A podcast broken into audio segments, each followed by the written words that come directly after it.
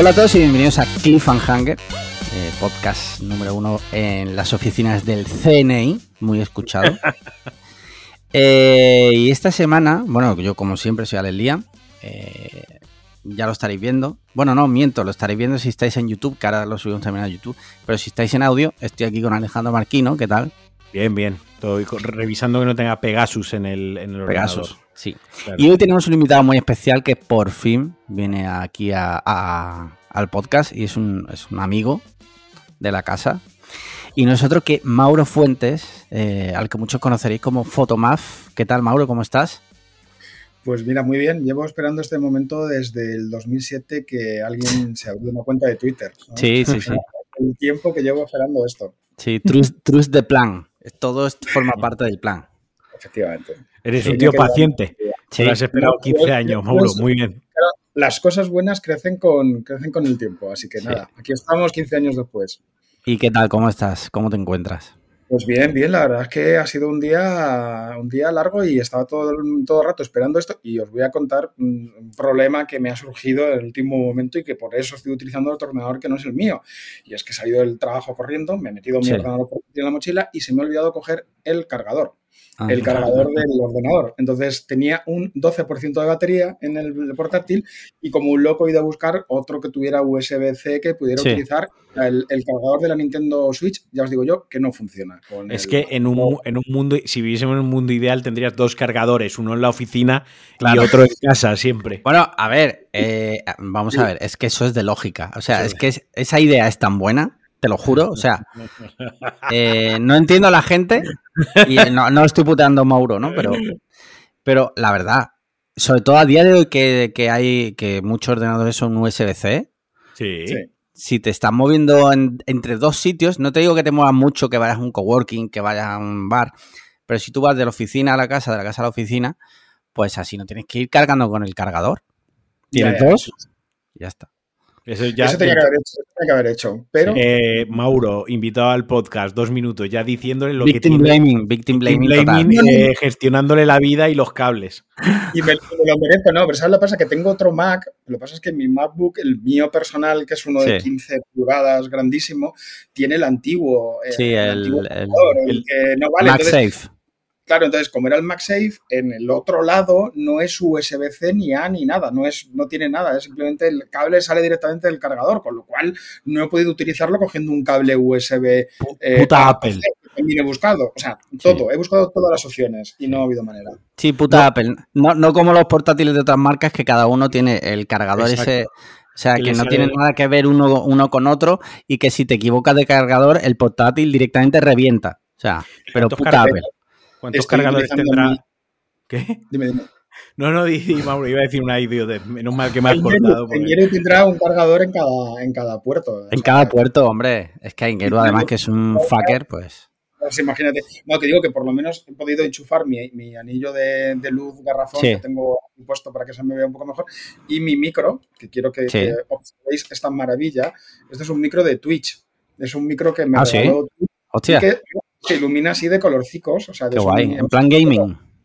Sí, sí, totalmente. O sea, me siento mucho más joven con esto. Sí. Así que espero que se me, se me escuche bien por lo menos. Se escucha bien. Y bueno, hay que decir que Mauro lleva la camiseta oficial, merchandising oficial, ya sabéis. eh, tenéis en la caja de. Sí, sí, sí, ahí está, de puta madre.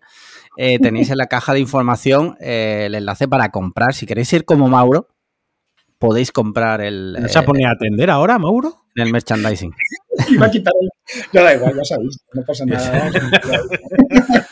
Pero eso, eso es como, no sé si os acordáis del hombre aquel este, que no sé si fue en pandemia o cuando fue, Sí, que, se- que le entraba la hija por detrás. No, no era la hija. Ah, vale, sí, vale, sí, sí. ¿Tú Sí. dices el, el político? Sí, un político No. británico. Ah, no, Sí, yo sí, decía, yo decía este, el, el del Sálvame, que estaba, que apareció la amante por detrás. Ah, hostia, verdad, sí, sí, sí. En directo en, en Sí. el programa de Ana Rosa. En bolas, además. Pasó por detrás en bolas, tío. Sí, sí. Bueno, yo tengo que decir que estoy en bolas de cintura para abajo, ¿vale? O Ah, sea vale. que Eh, ahí queda eso para, para la imaginación. No teníamos que saber eso, Alexia. No, Es un dato, dato que doy. Espero que tengas que poner de pie porque se te caiga algo ahora mismo en la Sí. pierna y, y Sí. aquí te veamos todos. eh.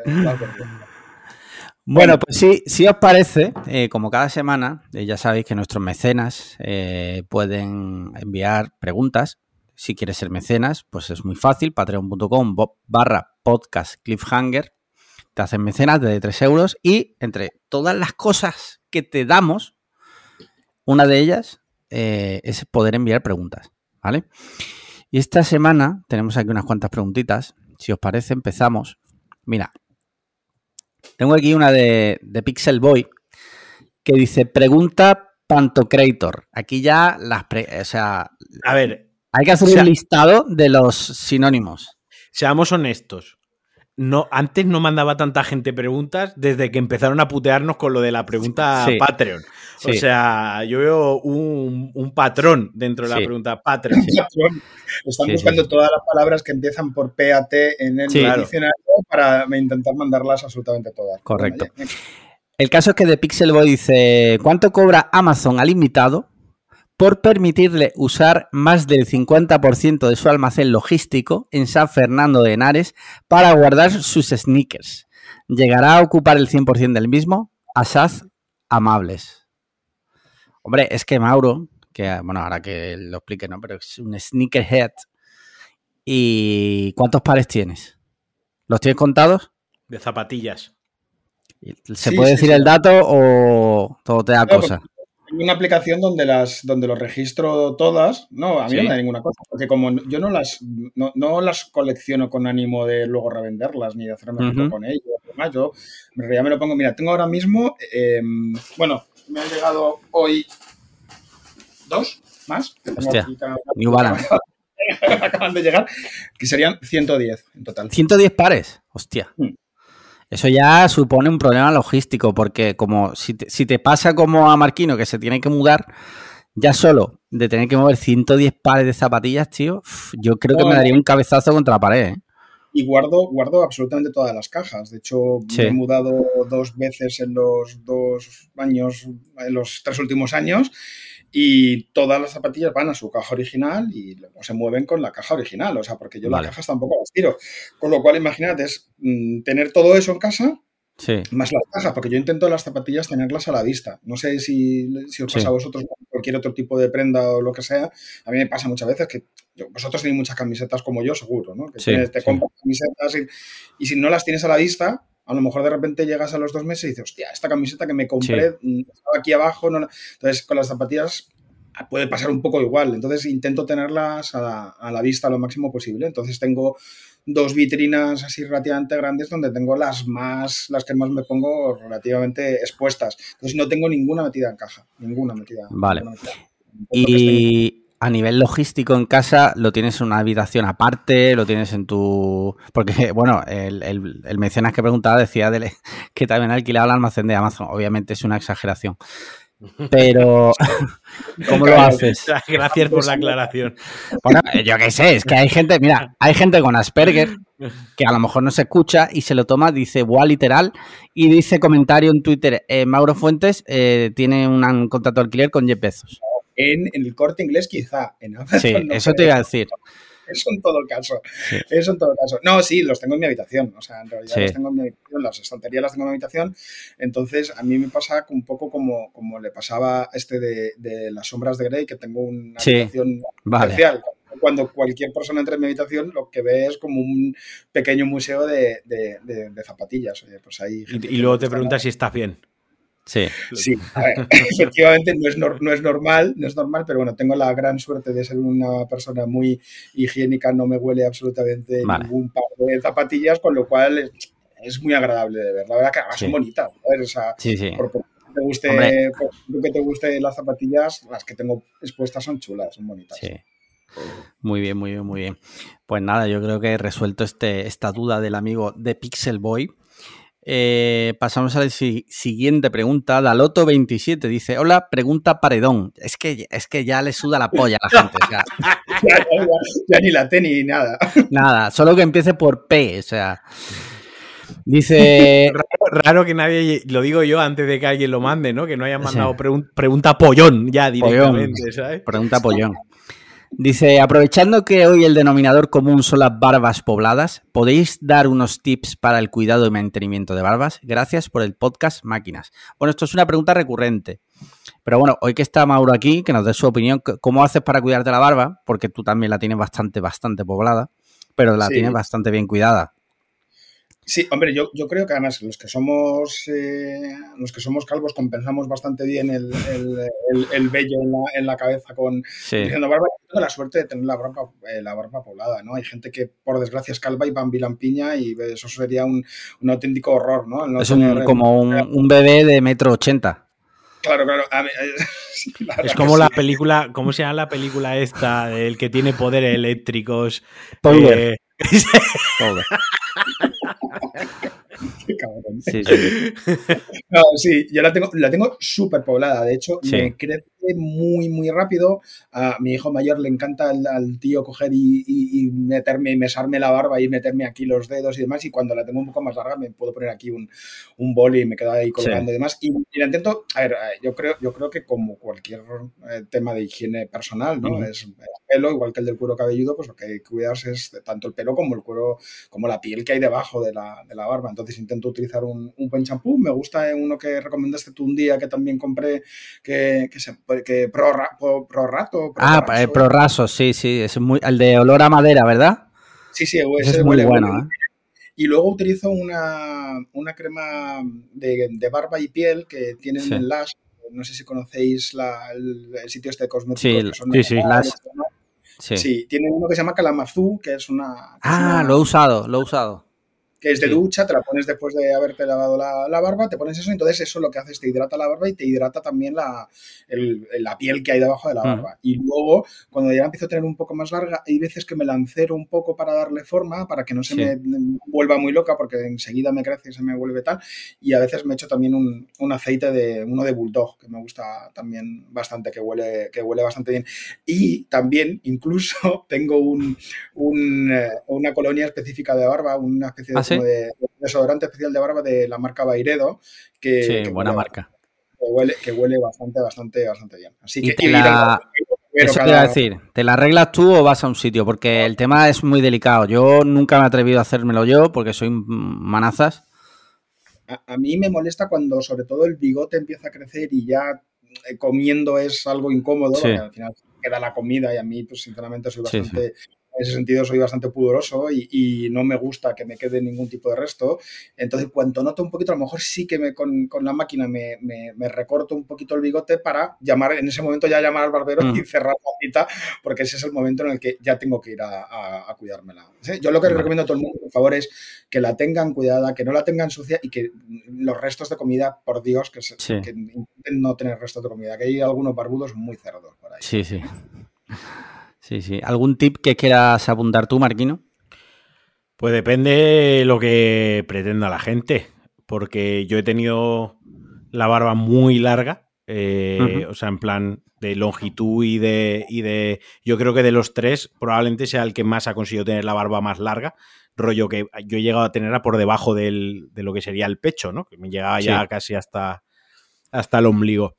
Y mi principal consejo sería si quieres que la barba te crezca, no la cortes. O sea, esto mm. parece muy obvio, esto es muy de no estés triste, pero, es, pero eh, si cada vez que vas al barbero te recortas un poquitín las puntas, ¿no? O te recortas un poco sí. por el lado, tarda, tarda no, no, va a crecer, porque siempre vas recortando. Entonces, hay que hacer un sobreesfuerzo de decir, mira, durante seis meses voy a aparecer un, un, un vamos, un, un, desastre absoluto, voy a parecer un aberroncho, que crezca como tenga que crecer hacia todas partes y dentro de seis meses voy ya que le den una forma estructurada de barba consistente y frondosa. Lo que pasa es que si siempre digo, si tu objetivo es tener la barba larga, si tu uh -huh. objetivo es llevar una barba como la llevas tú o a lo mejor como la lleva Mauro, que sí que requiere digamos, un mantenimiento eh, más exhaustivo o más de cada tres semanas, un mes a lo sumo, es otro, ese es otro tema. Yo el consejo que puedo dar, si quieres tener la barba larga y muy, muy poblada, en plan, lo mejor es no tocarla durante una temporada. Luego ya vas, le das la forma que tú quieres y ya le haces el, el mantenimiento. Y luego, por, por reinsistir en lo que dice Mauro, para mí no es tan importante, para mí no es tan importante los productos que uses, eh, tanto como que, por ejemplo, cuando te duches, da igual que uses un gel especial para barba. Yo, por ejemplo, yo no uso geles de marca especial para barba. Yo uso uno muy concreto y un acondicionador muy concreto. Lo que sí que es muy importante es que... Dinos cuáles. Yo utilizo los, fructis de Garnier. Me, gusta mucho. Me gusta mucho tanto el, el la textura. ¿Qué? Yo uso, uso el de coco y el de plátano. Eh, me gusta mucho la textura que tiene la espuma, o sea, me parece como muy... Eh, el, momento barba de... Como no tengo pelo para lavarme el pelo, aunque sí que me lavo el cráneo con un exfoliante, la, barba, pues ese ratito, pues me parece muy mm, guay la textura del champú y demás, pero sobre todo, es muy importante, con la yema de los dedos, penetrar en la barba hasta, la, hasta, la, hasta la piel y masajear bien ahí para quitar toda la, piel muerta que se pueda quedar. Porque la piel muerta se escama y luego de escamarse se producen pequeñitas úlceras y además huele mal la piel muerta que se queda en, la barba. Entonces es muy importante eh, lavarla y limpiarla bien desde, desde la piel hacia afuera. Es decir, tú empiezas a enjabonarte la barba y cuando ya ha generado mucha espuma, metes los dedos ahí bien las llevas, te das un buen masaje en lo que sería la cara y ya de ahí hacia afuera vuelves a ir lavando. Ya, eh, último consejo, yo siempre me doy dos jabonadas. O sea, yo me hago una, me aclaro, me vuelvo a enjabonar otra vez, me aclaro, me pongo el acondicionador, me limpio el cuerpo para que actúe el acondicionador y me aclaro. Y luego cuando salgo, aire caliente primero para, para desenredar la barba y aire, enseguida aire frío para darle forma a la barba y que se quede el pelo fijado, que bueno, al final es como se fija el, pelo. Voy a ver si Voy a ver si recorto este clip que acabas de, dar también. Y no, no, no lo digo de coña. Y así lo, subo al Twitter para cuando nos vuelvan a preguntar. No, lo digo en serio, lo digo en serio. plan de este, los consejos de Marquino para barba. Y ya está. Es que Oye, ¿os, habéis dado cuenta, ¿Os habéis dado cuenta que es la primera vez que tratamos un tema que realmente se puede tratar por dos hombres cis eh, sí. sí, sí con verdadera contundencia. Sí, sí, sí, no, no, de verdad. Bueno, igual hay alguien que dice, hombre, pero es que hay mujeres también que tienen barba. Bueno, vale, vale. Se llama hirsutismo, se llama, es una, patología, pero bueno. Sí. El tip aquí es lo que tenéis que quedar, que me, estáis me están desviando el tema, que esto no lo saben, no lo saben muchos hombres en, la mayoría, que es que el pelo, para darle para que se quede la forma, hay que mm. enfriarlo. O sea, hay primero hay que calentar el pelo con el aire caliente, es decir, eh, para desenredarlo, para estirarlo, para dejarlo fino, liso. Y si, por ejemplo, como yo, que yo tengo un, rizo, a mí se me hace como una ondulación, un rizo, un remolino en la barba, yo lo puedo arreglar. Yo cojo un peine de estos que son redondos, que tienen pinchos, de esos que si te pego en la puta cara te la reviento como un gato, ¿sabes de los que te digo?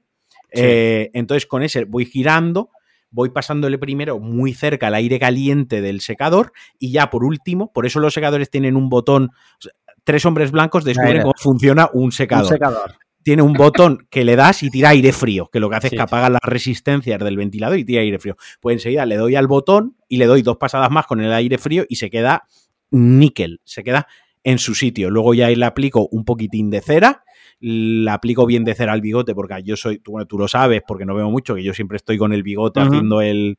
A mí me gusta estirarme el bigote y me, me gusta tener un buen bigote grande. Y ¿Tú sabes, una pregunta rápida, ¿tú sabes quién se ha dejado el bigote? Eh, ¿Quién? Mi cipote. tenía que decirlo. Y yo te tenía que preguntarte. No, te iba a dejar a media, no te iba a dejar a media. Y luego a veces utilizo un poquitín de laca. Eh, para ya dejar la barba fijada. Pero eso ya es rollo el día del evento, ¿no? Pues ahí sí, eh, si es a bajar a por el pan no me esfuerzo tanto. Tengo un cepillito que me la cepillo rápido y, ya está. Y la barba también. Antes, antes has dicho que cuando te la estás dejando larga eh, pasas por un proceso en el que la barba está como desaliñada, por decirlo de alguna forma. savage, salvaje. Y, y, se me ocurre, digo, ¿cómo a nadie se le ha ocurrido crear como gorras para barba. ¿Sabes? Es como cubrir, te cubres la. No, hace falta que lleve visera porque no tiene que cubrir la del sol. Se llama mascarilla y la inventó Pedro Sánchez. ¿eh? especiales para barba. Pero algo diseñado como para cubrir la barba. Que, o sea, te tapas no hace falta que te tape la boca, ¿vale? Porque no somos comunistas y la mascarilla ya no existe el COVID, con lo cual ya no hay que llevar mascarilla. Eh, sino que te cubrieras. Yo dejo ahí la idea y quien quiera hacerse millonario que la. Que la... Una, grandísima idea, sí, sí. Vamos, yo creo que sí. la, veo, la veo clarísima. Y un plan perfecto sin fisuras. Pues voy a ir dejando ahora mismo para. Para sí, abrimos un Kickstarter si queréis. Venga. Ay, Dios mío. Mira, siguiente pregunta. Dave Diot eh, dice: Pregunta Patronco, el que. El que tengo aquí colgado, me, lo he comido con patatas. Patronco, el que tengo aquí colgado.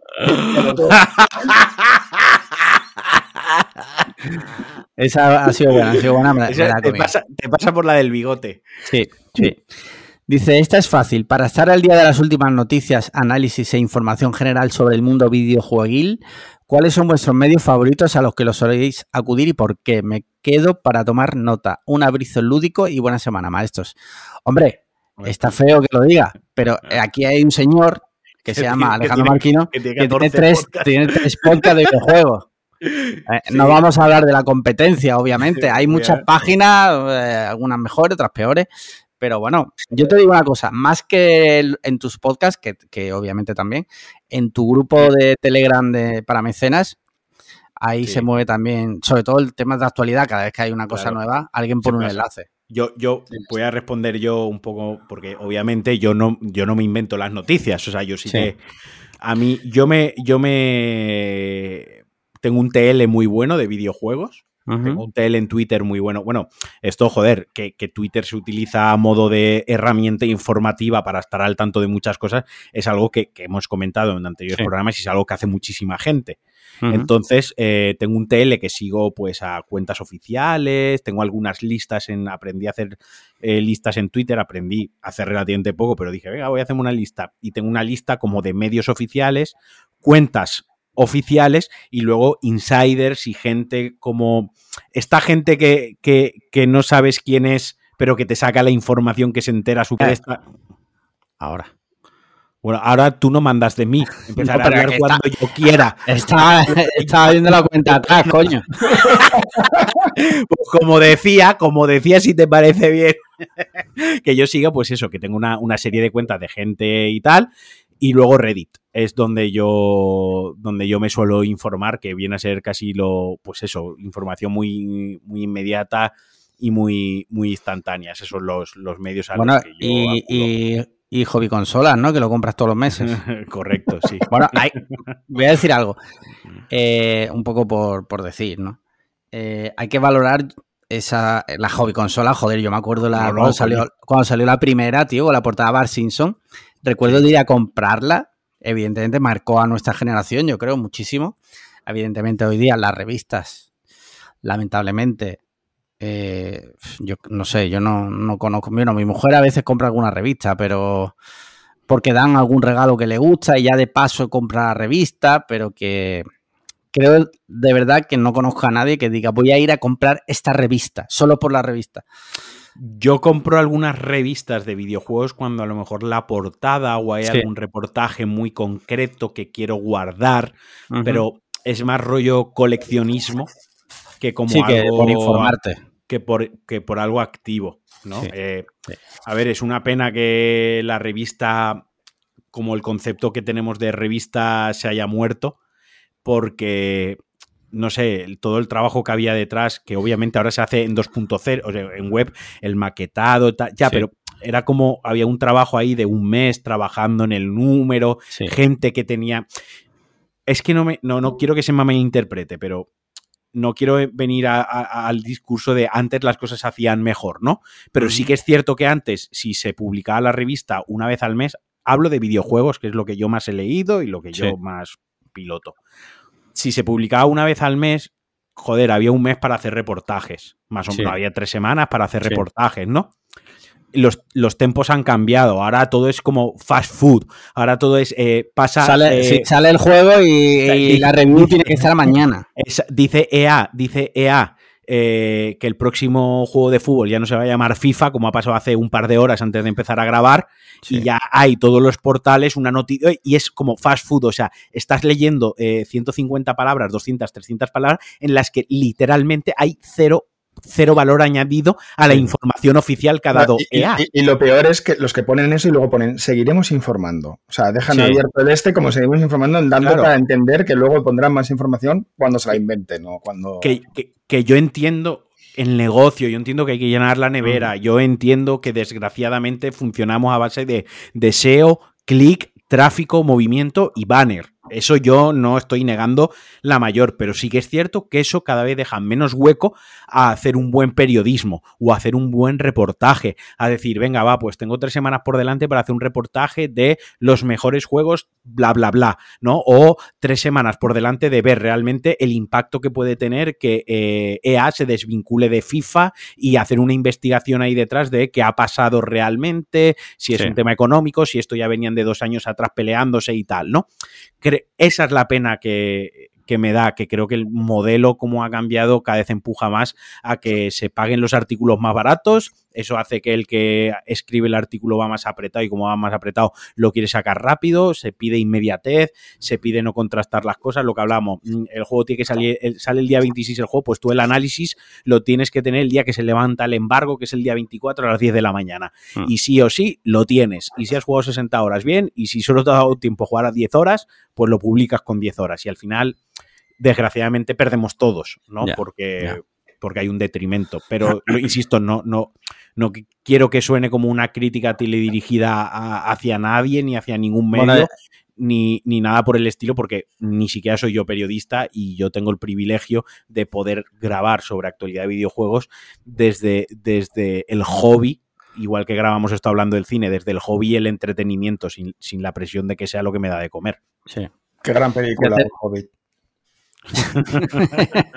ya tenemos título para el podcast. Alejandro Marquino, dos puntos. Los medios de videojuegos me los paso por la foro de los. sí, sí.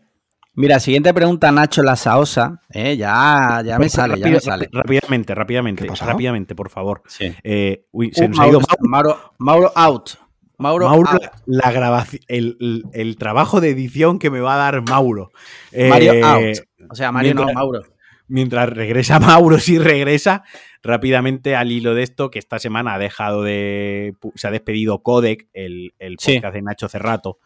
Eh, que es una pena porque hacía todos los días noticias de actualidad también de los videojuegos y es el que yo recomendaría que, escuchasen aparte del mío, lo que pasa que como lamentablemente eh, para nosotros positivamente ¿Se para te la wifi, cariño? Tiene otros proyectos, curro, eh, tal cual y, demás. Eh, pues lo iba a recomendar. Simplemente quería mandarle un saludo a Nacho desde aquí. ya lo sabe él que mi casa es la suya y cuando quiera puede grabar conmigo de, videojuegos. Mi casa es la tuya, es el programa de Bertino Borne, no sé si lo sabes, que se llama así. Sí, sí, sí, sí, claro. Es que Nacho y yo podemos montar un Bertino Borne rápido. Vale. Eh, ¿Te ha dicho algo, Mauro? Sí, que le ha dado esto error de conexión. Vale. Bueno, eh, eh, eh, Mira, mientras viene Mauro, leemos la siguiente pregunta. Sí. Bueno, Lancho Lasaosa dice: Ayer vi un anuncio de que iban a proyectar la gala de Eurovisión en cines Yelmo, pero eso daría para un hot take.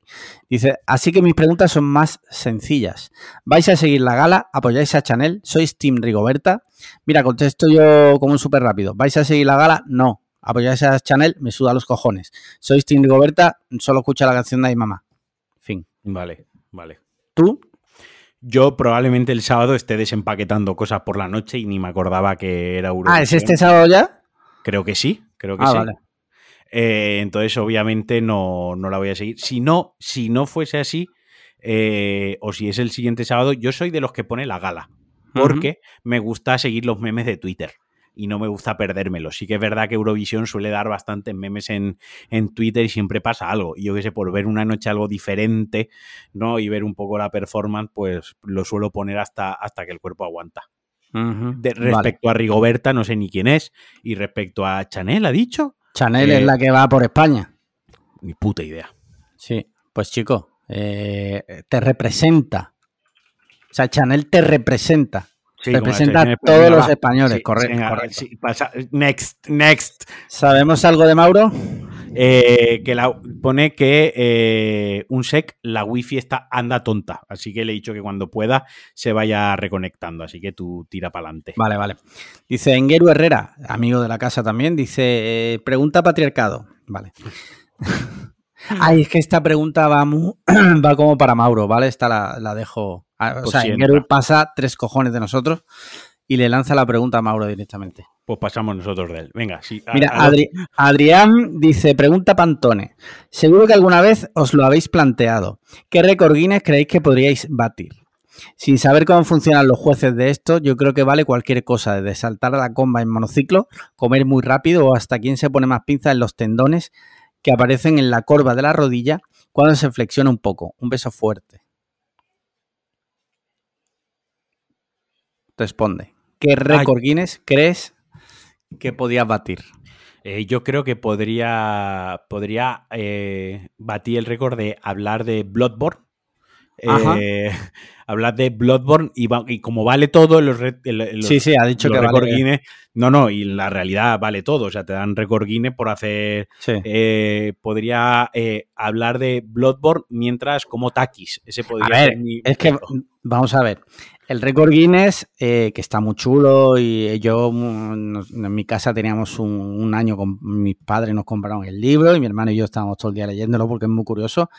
Pero un récord Guinness no, no es otra cosa que que hay un notario que garantiza de que tú eres la única persona del mundo que ante el notario del récord Guinness ha hecho tal cosa, ¿vale? tal cosa puede ser, mm, lo como bien dice, lo que sea. Pero no tiene por qué ser una cosa tampoco impresionante. ¿Hay récords que son impresionantes? Sí. Hay otros que son directamente una chaladura también. ¿Y tú cuál, cuál crees que podrías hacer? Es que no lo sé, tío. Récord Guinness de, de, follarte a la madre Ingeru. Eso o récord Guinness de definir lo que es o no es una hamburguesa. Uf, tú con la pizarra. Récord con la pizarra, horas y horas. Horas, con la pizarra. Sí. Y récord Guinness quien sobreviva, quien aguante las horas contigo. Correcto. Correcto. Eh, miran, solo. Ay, ya estás por aquí, Mauro el efecto directo, no sé qué coño le ha pasado, o sea, mm, que está mi novia conectada con wifi tranquilamente en el salón y aquí se me ha ido, no sé por qué. Tengo una red mesh de estas que tiran, que tienen diferentes satélites y no debería fallar esto, o sea, si fuera un repetidor normal, pero tengo un buen aparato. Pero bueno, lo siento muchísimo, de verdad. Buen ¿eh? aparato tienes. Esta vez no he tocado nada, ¿eh? o sea, ha sido, se ha ido solo. Joder, no lo habéis pillado. Sí, Mauro out again. Lo que pasa es que como se ha vuelto a quedar congelado me ha hecho muchísima gracia. Mauro out. Eh, ¿Has puesto tu wifi ya preparada? Eh, eh, eh, tengo una pregunta de Alberto González. Mientras que viene Mauro. joder, es larguita, ¿eh? La de Alberto. porque ya sabemos que Alberto está construyendo Mauro out. Bueno, ahora volverá. Eh, Alberto está construyendo un Elige tu propia aventura sobre eh, una inversión alienígena, en base a la respuesta que nosotros le vamos dando. Y esta semana dice, la invasión se ha consumado, los extraterrestres han llegado a descabezar a los principales gobiernos, los ejércitos apenas han podido frenar el avance de los aliens y el caos reina en casi todo el planeta. Las grandes ciudades se han llevado el peor golpe y ahora legiones de alienígenas desfilan por las calles aniquilando a los supervivientes. ¿Mauro? Mauro, sí, estoy, aquí. Ahora, mira, a tomar por saco la wifi, me estoy conectando por 4G y que le den por saco a, la. O sea, de verdad, ahora ya si se cae esto es porque Movistar ha muerto y los zombies han acabado con la central de. Eso eh, es porque tu. Tu novia tendría puesto el Netflix ahí a, a toda no, No, no, que, no, no, que va, que va, no estaba ni usando el wifi. Deje de ver. Te lo prometo que, no, ¿eh? Élite. Os prometo que no ha sido así. Bueno, eh, empiezo de nuevo porque eh, me he fijado que Alberto eh, le ha hecho también una pregunta a Mauro, entonces quiero que Mauro la escuche. Venga. ¿Vale? Dice, la invasión se ha consumado, los extraterrestres han llegado a descabezar a los principales gobiernos, los ejércitos apenas han podido frenar el avance de los aliens y el caos reina en casi todo el planeta. Las grandes ciudades se han llevado el peor golpe y ahora legiones de alienígenas desfilan por las calles aniquilando a los supervivientes, esclavizándolos o convirtiéndolos en abono para su terraformación.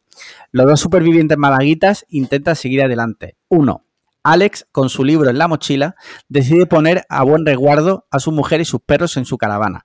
Paloma decide irse a las montañas, al Torcal, mientras él busca desesperadamente a Marquino para decidir su siguiente paso, andando de noche y ocultándose entre las ruinas de Málaga llenas de babas o resina. Emprende su camino a la casa de su amigo, pero no está ahí. Encuentra un mensaje en ese momento coge el teléfono. Es FaceTime y está a punto de ser atacado por un alien tus conocimientos están ahí. ¿Qué haces? ¿Cómo lo ayudas? Tenéis tres opciones que podéis afrontar. Uno, os enfrentáis físicamente al extraterrestre usando tantas herramientas y objetos del supermercado a placer, en este caso Marquino. El monstruo del espacio huele a huevos podridos y su fuerza es descomunal. Alex le da un consejo y descubre qué elemento es el punto débil de estos seres, que puedes elegir al gusto. Y lo intentáis derrotar de forma inteligente por videollamada usando FaceTime. 3. Marquino huye de la zona con su moto y deja al extraterrestre en el Aldi. Podéis y debéis responder los dos a la vez, ya que estáis en una situación compartida. Una vez lo resolváis, podéis decidir qué hacer a continuación. Coger víveres y pensar hacia dónde os dirigís. Ahí ahora viene lo de Mauro, ¿vale? Vamos a, elegir Marquino y yo. Vale. Eh, yo por mí elijo la 2. Ale le da un consejo y descubre qué elemento es el punto débil de estos seres. A ver. podéis elegir al gusto. Y lo intentáis derrotar de forma inteligente por videollamada usando el FaceTime. A ver, yo es que viendo que en el, en el evento no, no fuimos capaces de gestionar la tecnología para, emitir en directo y que hoy la tecnología nos está troleando mogollón con Mauro y el podcast, no sé yo si en un apocalipsis alienígena el FaceTime eh, lo íbamos a hacer funcionar bien. Esa es otra. Igual muero porque estamos intentando que se nos escuche bien. Se congela justo en el momento clave. Justo en el momento que me vas a decir, ¡ah! Se congela, ¿sabes? Y, eh, entonces, ¿qué, qué, qué qué tú que no, pero como tampoco somos demasiado listos y no tomamos tú y yo en general las mejores decisiones de la vida, yo me quedo con la 2 también. Vale. Eh, dice que podemos elegir su punto débil, eh, un elemento que es el punto débil, que podemos elegir al gusto. Vale, el punto débil de los alienígenas es la Coca-Cola cero del día. pero estamos en el Aldi, tío. O en el ah, ¿verdad? Sí, sí, en el Aldi, en el Aldi, cojones. Me ir al día a por una. No, no, no, no, perdona, perdona. Pues entonces. ¿Cómo se nota que tú estás con el FaceTime y tengo que ir yo para arriba y para abajo? Eh, entonces, eh, la Coca-Cola Cero del Aldi, ah, ¿vale? Eh, que es de migrante también, resulta que son.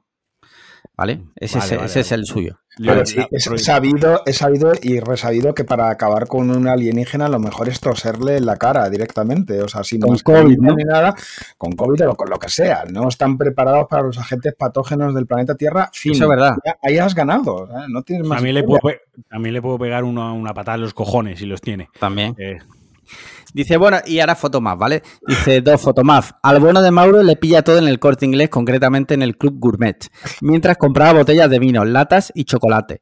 Inteligente decidió aprovechar el corte inglés Plus y, y así comprar tanta comida y víveres como fue capaz.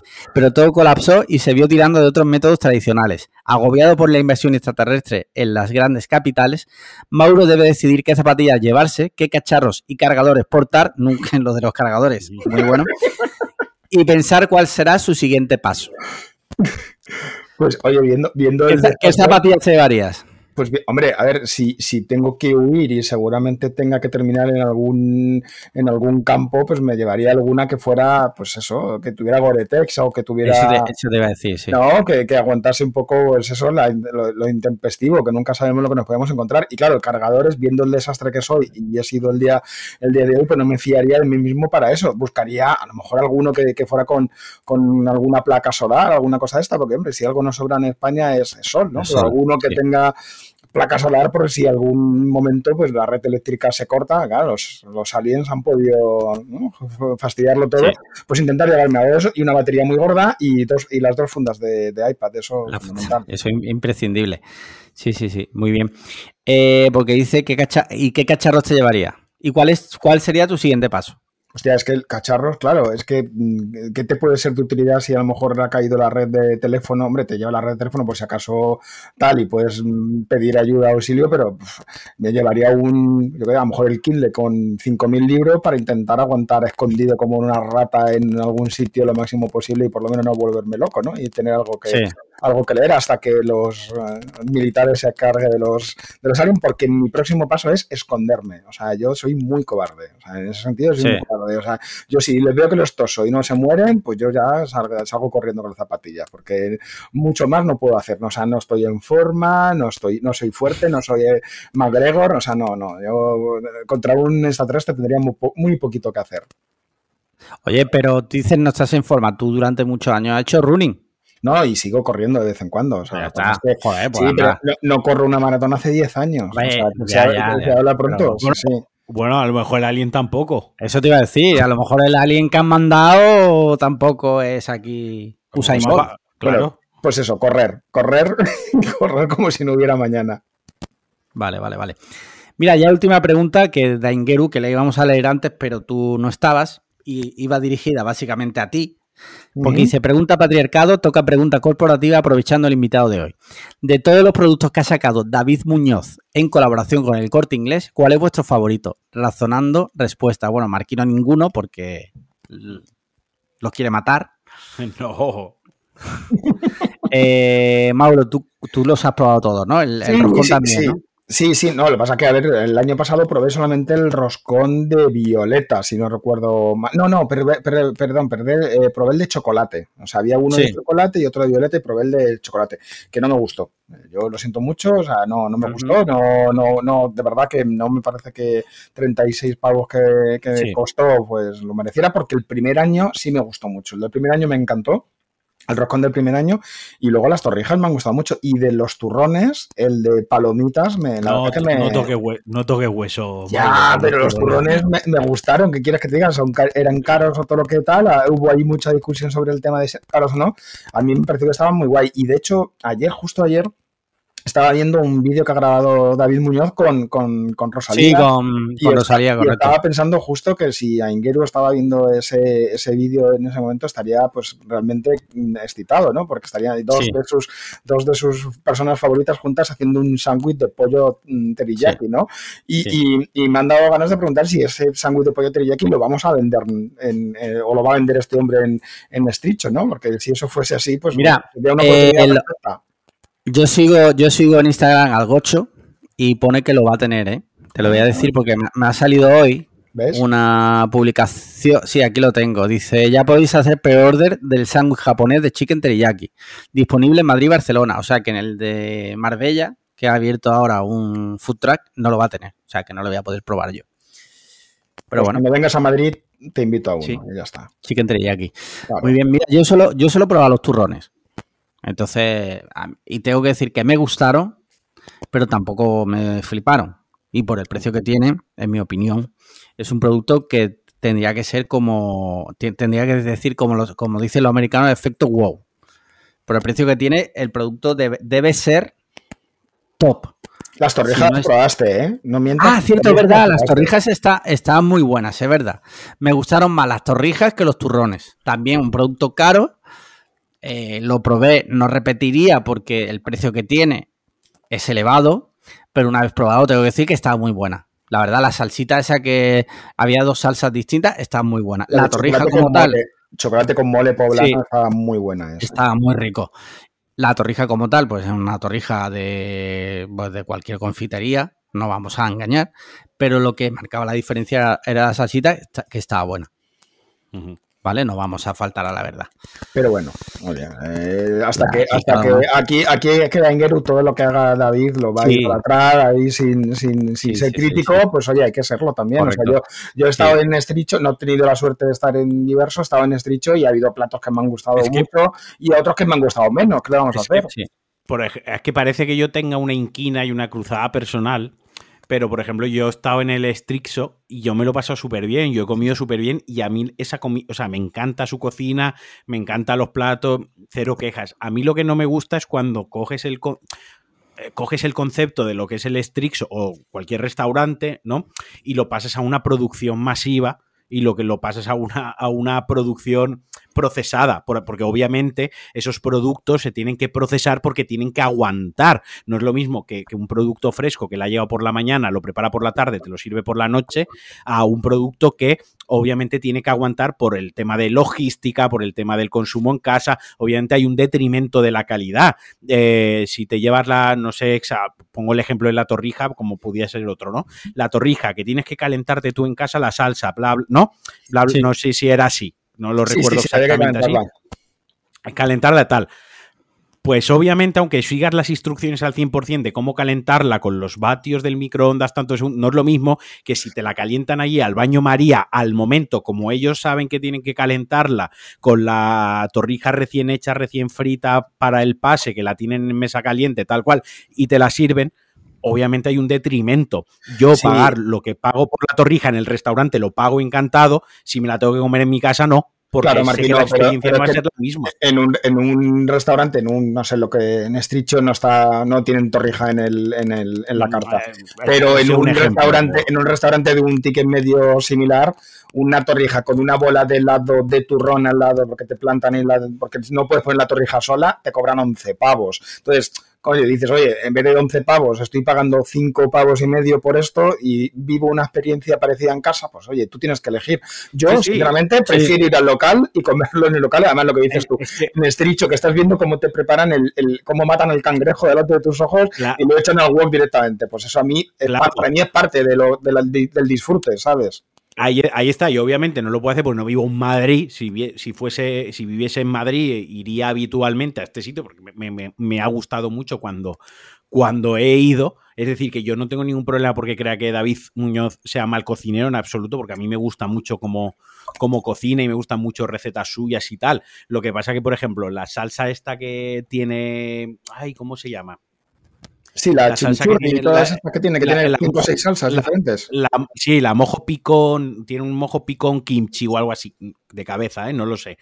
Pues obviamente eso, para envasarlo, que se pueda distribuir, que se pueda almacenar, etc., etc., tiene un procesado y tiene una serie de ingredientes que probablemente esa misma salsa preparada en restaurante in situ eh, a día de hoy ya no lo sé, porque igual en el restaurante ya directamente utilizan la que tienen en los botes, sus propias salsas, ¿no? Por, por un tema de, agilidad y de, y de rapidez pero no es lo mismo. Entonces, no es que yo tenga una inquina hacia David Muñoz y sus productos, es más que yo prefiero disfrutar de la experiencia en el restaurante o no hacerlo. Y ya está. Porque como lo que pasa, lo que pasa es que la naturaleza de estos productos es para, como tú bien dices, para toda la gente que no puede ir al restaurante, quiere probar algo, quiere también sentirse como parte de ese fenómeno, porque a fin de cuentas, ahora mismo David Muñoz es un fenómeno. Y entonces, pues estos productos creo que están destinados a eso, que evidentemente totalmente respetable quien no quiera formar parte de eso, 100%, evidentemente. Claro, claro, sí, ya está. O sea, pero ¿qué quiere decir? Que cada uno, evidentemente, he estado en Madrid y tal y he ido a su restaurante tan contento. Pero la aplicación es esa, yo creo, ¿no? Ya está, así que no, no hay más. He dicho sea de paso, ya tenemos título para el podcast. Alejandro Marquino, dos puntos. David Muñoz me come los. Con salsa kimchi. Con salsa kimchi. Marquino, ¿estás ahí? Ah, vale. Sí, sí, sí, sí, estoy aquí, estoy aquí. Sí, te vemos pixelado. Yo te eh... pixelado, ¿eh? Sí, sí, un poquito pixelado, pero bueno. Eh, siguiente, bueno, ya no, ya no quedan preguntas, perdón ya quedan temas variados, si os parece. Hot takes. Y es que eh, Hot Takes, correcto. Ha salido hoy una noticia, que os voy a leer el titular, como siempre. A ver si lo encuentro por aquí. Vale. Perdonadme que lo estoy. Os voy a leer el titular que está en inglés, lo voy a traducir on the fly. Dice Netflix, noticia del New York Times. Netflix, Netflix le dice a sus empleados que los anuncios podrían llegar a finales de 2022. Eh, básicamente, resumiendo muchísimo la noticia, que es, eh, esto es algo que se llevaba hablando ya meses, porque parece ser que las plataformas de video on demand no son suficientemente rentables, mis cojones, sin anuncios. Y nos quieren, aparte que te cobra Netflix 15 pavos, pues por lo visto ahora te, van a meter también anuncios en su plataforma. Algo que, por cierto, Movistar ya hace. Recordemos que tú tienes Movistar el paquete completo, que son 160 pavos, si no recuerdo mal, al mes. Y tú vas a ver algo en Video On y te calza un anuncio. Esto es, esto es real. Esto es real porque yo lo he tenido. Sí, sí, sí. Tú decías, voy a ver esta película que estoy pagando, que el HD que tiene es una basura, y además de que estoy pagando lo que estoy pagando, me calzas un anuncio de Casa Tarratellas. ¿Vale? Esto lo hace Movistar, lo sigue haciendo. Pues parece ser que ahora Netflix va por ese camino. Esto sumado a eh, lo que dicen que van a luchar contra el compartir cuentas de gente pues que no vive en la misma casa. Menudos hijos de la grandísima puta cuando se han hartado durante años a poner tweets. Sí, sí, sí, sí, real, real. Comparte la, cuenta, serán subnormales, tío. Es que es para pegarles un par de guantazos en Roblox. Porque es que, tío, ellos mismos utilizaban eso versus su competencia. Y ahora lo, ahora, ahora reculan, ¿no, tío? Es que va. O sea bueno, mm, os pregunto, ¿qué os parece esto? O sea, eh, yo, yo sinceramente hubiera, hubiera, hubiera atacado de otra manera la historia. O sea, si el a ver, el tema es que las empresas que están cotizadas tienen que dar resultados a sus inversores. Sí. ya está, no hay más historia. Y el problema es que cuando se flipan y dicen, no, no, el año que viene vamos a dar 200 millones de beneficio. Y resulta que ven un poco el forecast y van que van a dar en vez de 200, 150, pues se ponen nerviosos y entonces empiezan a sacar noticias para que los inversores también se queden un poco más tranquilos de, bueno, van a cumplir el objetivo. Pero aquí hay un, aquí hay un, un problema fundamental y es que si tú tienes un problema y es que tu producto no es rentable en el largo plazo, Tienes que buscar maneras de hacerlo rentable sin tocarle demasiado las narices a tu cliente actual. Entonces, si, si tú estás diciendo ya a la gente, oye, te voy a poner anuncios y aparte, yo ya no pago Netflix, ¿eh? yo dejé de pagar Netflix hace tiempo porque a mí, sinceramente, me pareció una basura increíble la mayoría de las producciones que había. O sea, pagar 12 euros al mes por ver otras cosas, yo de repente dije, mira, con esos 12 euros, yo ahora lo que estoy pagando es, eh, cogí la oferta de, HBO cuando salió de, inicio, esta que pagas 3,99 toda la vida y filming. Entonces, yo tengo mi filming y tengo HBO, las dos cosas en paralelo, que tampoco soy gran heavy user de estas historias, no comparto cuenta con nadie ni demás, pero lo que quiero es que cuando me apetezca ver algo, saber que tengo una opción de calidad, por lo menos de calidad, ¿sabes? Porque al final para ver Stranger Things, pues mira, chico, pues no, para ver Stranger Things no voy a pagar 12, 12 euros al mes.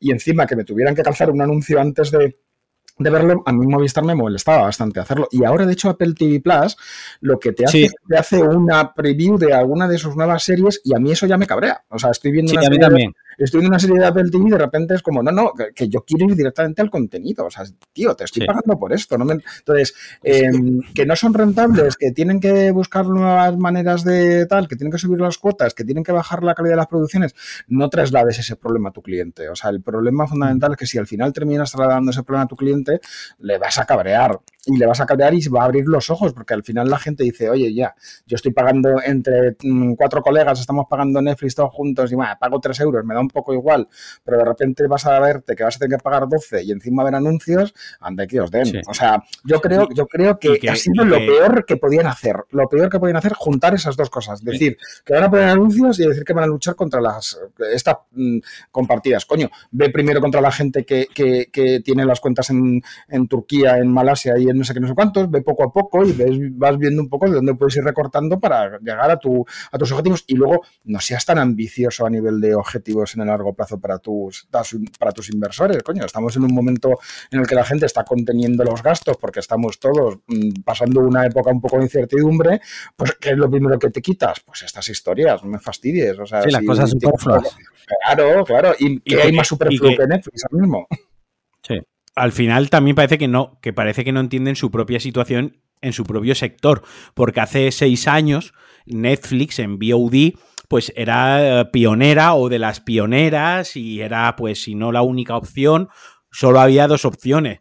Pero hoy en día cada vez hay más opciones y más atractivas. Por lo mm. tanto, la competencia es más dura. Entonces, si esta mierda de. O sea, es que tenía que haber sido al revés. Que al principio Netflix no dejase compartir la cuenta y ahora para atraer suscriptores permitiese eh, compartir la cuenta. Ahora cada vez es más descarnada la, competencia. Entonces, mm. digo, pues por lo que tú dices, con HBO y Filming me hago ahí una dupla y que ya con eso, voy porque tampoco tenemos tanto tiempo para estar suscrito a 40 plataformas, la verdad. Entonces, mm, es un poco mm, remar contra corriente, ¿no?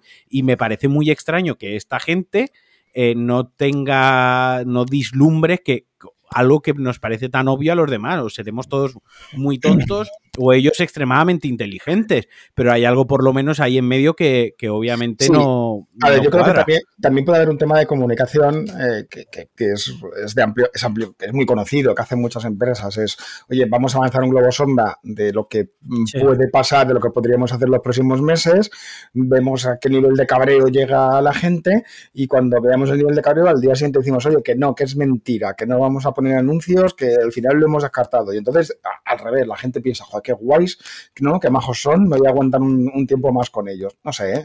pero esto es conjetura pura. el, tema, eh, eh, el, tema está que yo, por ejemplo, yo, mira, yo tengo, yo tengo Netflix, tengo HBO, tengo Disney Plus, tengo Flixole, tengo Apple TV Plus. Todas menos Flixole las comparto. Aunque en realidad a mí no, menos Disney Plus que la, paga, mm. que la paga otro, yo le pago. El resto las comparto con gente que no me paga, no pasa nada, yo lo, yo lo pago. O sea, no, no, tengo ningún problema. Pero si llega el día en que yo tengo que pagar solo para mí, pues igual yo los 15 pavos no los pago. Solo para mí no me interesa. Porque yo lo comparto con, por ejemplo, con mi suegro, con mi cuñada y tal. Lo pago por igual que ellos pagan otras cosas, evidentemente, ¿no? Pero si lo tengo que pagar solo para mí, Netflix, pues perdona, pero no. La verdad es que no lo voy a pagar. Y encima, ¿me vas a hacer chuparme unos anuncios? O sea, olvídate. Y te digo, eh, la chavalada joven tampoco lo va a hacer porque el 99% ya te digo que tiene compartidas las cuentas con los colegas o tiene la de esta y, no lo va a pagar 15 pavos porque además es que es inasumible. 15 euros al mes en Video On Demand cuando HBO te está costando 8, ¿sabes? Y Apple TV Plus son 5. Y, Prime te lo incluyen con la suscripción a Prime de Amazon. Prime te lo incluyen, o sea que...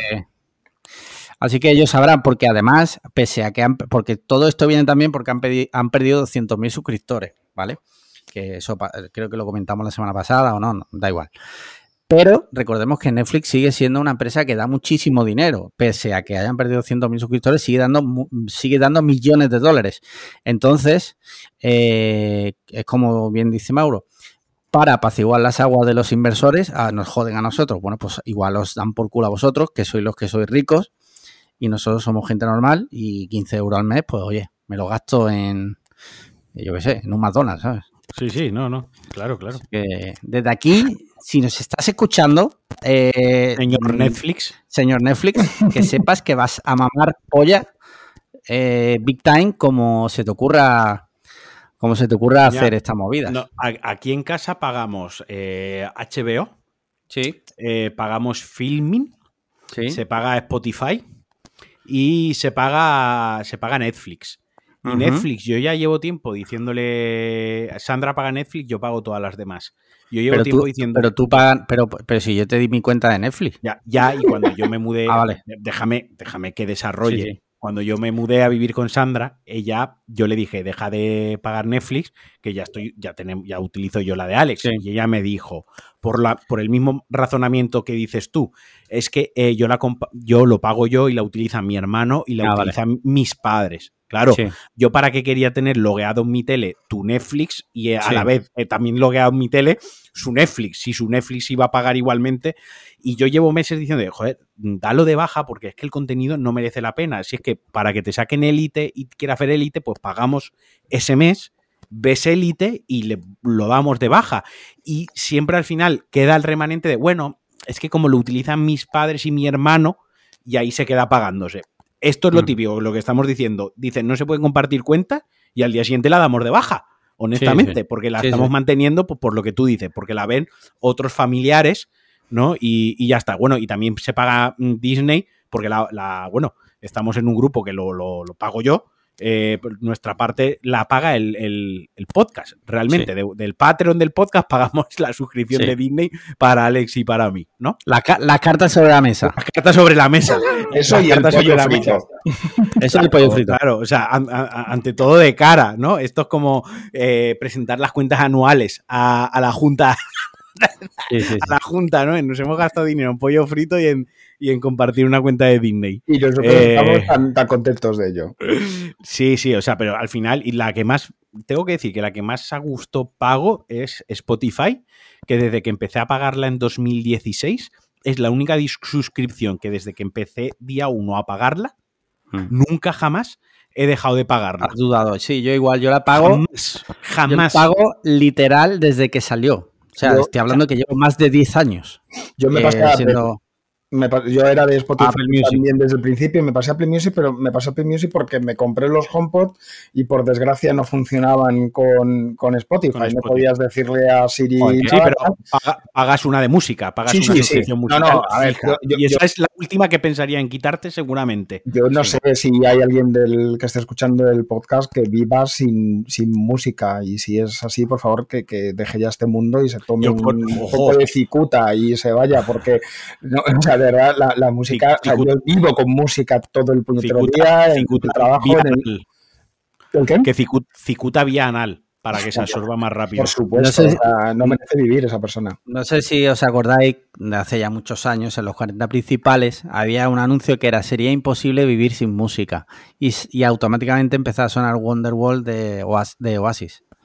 Y era un anuncio muy bonito porque es verdad.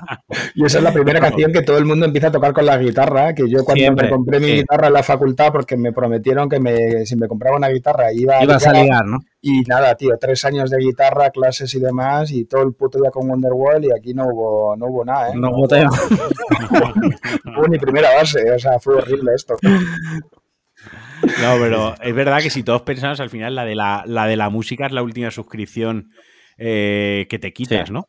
Eh, yo creo que casi todo el mundo, si hiciésemos un sondeo, yo conozco gente, yo, escucha, yo conozco gente que no paga Spotify ni, o sea, no paga ningún eh, servicio de suscripción de música, ¿no? Bueno, pero porque ahora Spotify tiene una versión como gratuita que te, por lo menos te permite escuchar música. Claro, pero te mete anuncios igual. Te mete anuncios de Melendi, tío, del último disco de Melendi, cosas así. O sea, eh, no, no. No, o gente que escucha música en YouTube, pero no pagando YouTube. Sí, sí, sí, No, no. Gente que escucha música en YouTube. ¿Pero qué os pasa? Gente aparentemente normal, funcional, ¿no? ¿Qué te pasa? Claro, o sea, música, no, tú no puedes. La música es una experiencia. Eh, si en el cine ya es así, si en el cine ya es así, que no te pueden cortar a mitad de película para ponerte un anuncio, te joden vivo, eh, la música sí que es una experiencia que no puedes disfrutar con, con, anuncios. Tú no puedes estar escuchando eh, lo que sea. Eso, eh, habéis puesto el ejemplo perfecto. Imagínate que estás escuchando ahí el último disco de Zetangana o de Rosalía, que fusiona eh, siete estilos musicales subversivos, da no sé qué. Bueno, a Ingeru flipado. Y de repente te meten ahí un anuncio de Fran Perea, de Alex Ubago, cantando. O sea, te, joden la experiencia del disco, te la acaban de reventar, tío. Pero acabas de reventar. Acabas de definir la radio. Porque la radio es eso. Es eso. Bueno, lo de la radio es terrible, lo de la radio es terrible con la música, ojo, cadenas como 40 principales, porque cuando quieren que un tema lo... O sea, yo no estoy descubriendo nada aquí, pero lo vamos a comentar. Cuando quieren que un tema lo pete, lo consiguen. Porque es que además yo, eh, cuando iba a trabajar eh, con mi madre o con mi padre en el coche hace años y tal, me daba la casualidad que todos los días a la misma hora ponían la misma canción.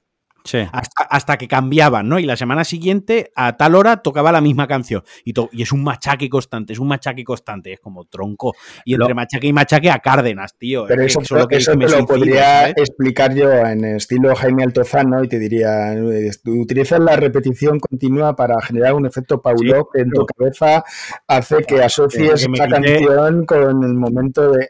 No, Lo único que quería era quitarme el cinturón y pegar volantazos, ¿eh? Pero, ¿os acordáis? no sé, yo soy más mayor que soy más mayor que vosotros, pero cuando yo era pequeño, que estabas con el cassette de doble pletina, con tu cinta TDK de 90 de cromo porque se escuchaba mejor, te podías tirar toda una tarde escuchando Radio Fórmula para esperar la canción que te gustaba, para poder hacerte un mixtape de las canciones que te gustaban. Diciendo, estoy esperando la de Race Against the Machine, estoy esperando la de Rojo Chili Peppers y estoy esperando. Y, tocaban cuando, cuando les daba la gana los de Radio Fórmula ponértela. Entonces, claro, te creabas 90 minutos de música, bueno, interrupciones había porque empezabas a grabar o terminabas de grabar y alguna vez se te colaba la voz del, del, presentador o lo que fuere, pues lo que estábamos buscando es esa experiencia que estaba ahí, que está diciendo Marquino, de joder, escuchar la música que a ti te gusta, cuando a ti te gusta, sin, sin la interrupción de absolutamente nada. Entonces, yo creo que por eso eh, para nosotros es fundamental tener un servicio de música de calidad y bueno y que, te permita precisamente escuchar los discos de principio a final. A mí me gusta mucho escuchar discos enteros y hay determinado tipo de música, o sea, tú escuchas un disco de Robe, un disco de Robe no puedes escucharlo en aleatorio o no puedes escucharlo con interrupciones. Tienes que escuchar los cuarenta y pico minutos del tirón. O si no, no, no tiene sentido lo que te cuenta. Sí. Eh, es un, fue lo de, para mí lo de Spotify fue un game change, totalmente. Más, más que Netflix, ojo, porque Netflix al final te va metiendo cosas, te va sacando, estrena cosas y tal. Pero la música sí que es verdad que cuando tú, o sea, la música es más atemporal, ¿no? la música, la música es musical. La, música es musical, correcto. O sea, a mí me gustan los Rejo Chili Peppers me gustan los Rejo Chili Peppers. Mañana dejan de sacar eh, discos, ¿vale? Y ya se mueren los Rejo Chili Peppers, que tienen que estar a punto ya alguno de, diñarla. Eh, y yo voy a seguir escuchando Californication, por ejemplo, ¿no? O sea, voy a volver a esa canción porque vuelvo mm, muchas veces a ella, voy a volver a Michael Jackson, vuelvo a Queen, vuelvo a todo eso. Quiero decir, no, sigue la tendencia a lo mejor que sigue el video on demand de películas, entran, sale, estrenan temporada. No, no. Lo de la música es más, ya no pagas, o al menos yo no pago tanto Spotify por las novedades, sino yo lo pago por, por el fondo, de catálogo. Claro, entro a la biblioteca de música. Pero hay una parte, hay una parte yo creo que hay una parte en el consumo de, música que es un consumo de música a lo mejor muy emocional y que pueda estar también muy pegado a la, a la nostalgia. Estabas hablando tú de Queen, de tal, y dices, oye, coño, son, son grupos que evidentemente ya no existen, no van a existir nunca más, y además, sabes que como no van a existir nunca más, ya tiene ahí un halo de, hostia, lo que estoy oyendo es algo que, no se va a volver a repetir y, que, es inevitable. Pero a mí, por lo menos, una de las cosas que me gustaba más de Spotify respecto a Apple Music, aunque Apple Music lo va, lo va mejorando, es toda la parte de Discover. O sea, a mí me gusta descubrir también grupos nuevos y música, nueva música, nueva. muy buena eso, sí. A pesar de ser, no, o sea, yo, yo soy consciente de que yo soy un tío de 45 palos y que hay gente con 45 palos que te suelta lo típico, no, yo es que como Queen y como los Beatles y como los Rolling no hay nada, tal, y esto de nuevo es una mierda y esto no es música. No, no, o sea, yo, a mí, yo estoy súper abierto a escuchar absolutamente de todo y fuera, incluso fuera del hype. O sea, yo, el disco de Rosalía, evidentemente me lo escucho, me lo escucho varias veces, intento generarme mi tal, me gusta más, me gusta menos, pero me gusta descubrir eh, canciones o grupos y demás a través de este Discover. Y yo sí que es verdad que tengo unas listas bastante eclécticas dentro de mi Apple Music y los tuve en Spotify en su momento, pero es que el de Spotify funcionaba súper bien, el descubrimiento semanal de Spotify, que no sé qué día lo hacían. Está mucho lo, hacían, los viernes. El algoritmo, el algoritmo, el algoritmo es muy bueno es muy, es muy bueno, es muy bueno. Y lo bueno que tenía es, o, por lo menos lo que a mí me parecía que tenía de bueno en el algoritmo de, Spotify, es que no, es, no era un algoritmo un poco TikTok. El algoritmo TikTok es, ah, que te gustan perritos y gatitos y chistes, pues yo te doy perritos, gatitos y chistes y no me salgo de ahí. Eh, eh, en, Spotify te, te, ponía cosas que podían ser parecidas a lo que a ti te solías escuchar durante la semana, pero luego de repente te metía cuatro o cinco temas que te rompían completamente los esquemas porque eran, bueno, a mí me metían muchísimos temas en catalán o me metía en temas centrales que yo decía, hostia, eh, ¿por qué? no, a ver, escuchamos, escuchamos música en inglés y, y, cantamos con el guachi, guachi, guachi, guachi y nadie dice nada. O sea, e, evidentemente puede haber música en catalán que aunque no entiendas la letra, la musicalidad te guste, te guste...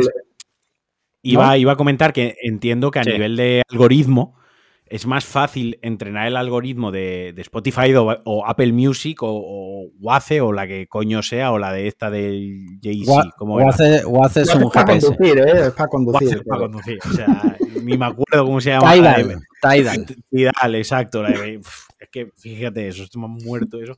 La cuestión, que es más fácil de, entrenar ese algoritmo porque al final la música, como, como tal, el archivo de música, sí que lo puedes descomponer ¿no? en, el, en, el, en el beat, en, la, en la clase de música que es, lo que tú dices, la musicalidad, el ritmo, los instrumentos que utiliza. Entonces, si a una persona le gusta mucho la, las, vamos a simplificarlo, ¿vale? Para, para eh, le gusta mucho la cuerda, le gusta mucho la guitarra, ¿no?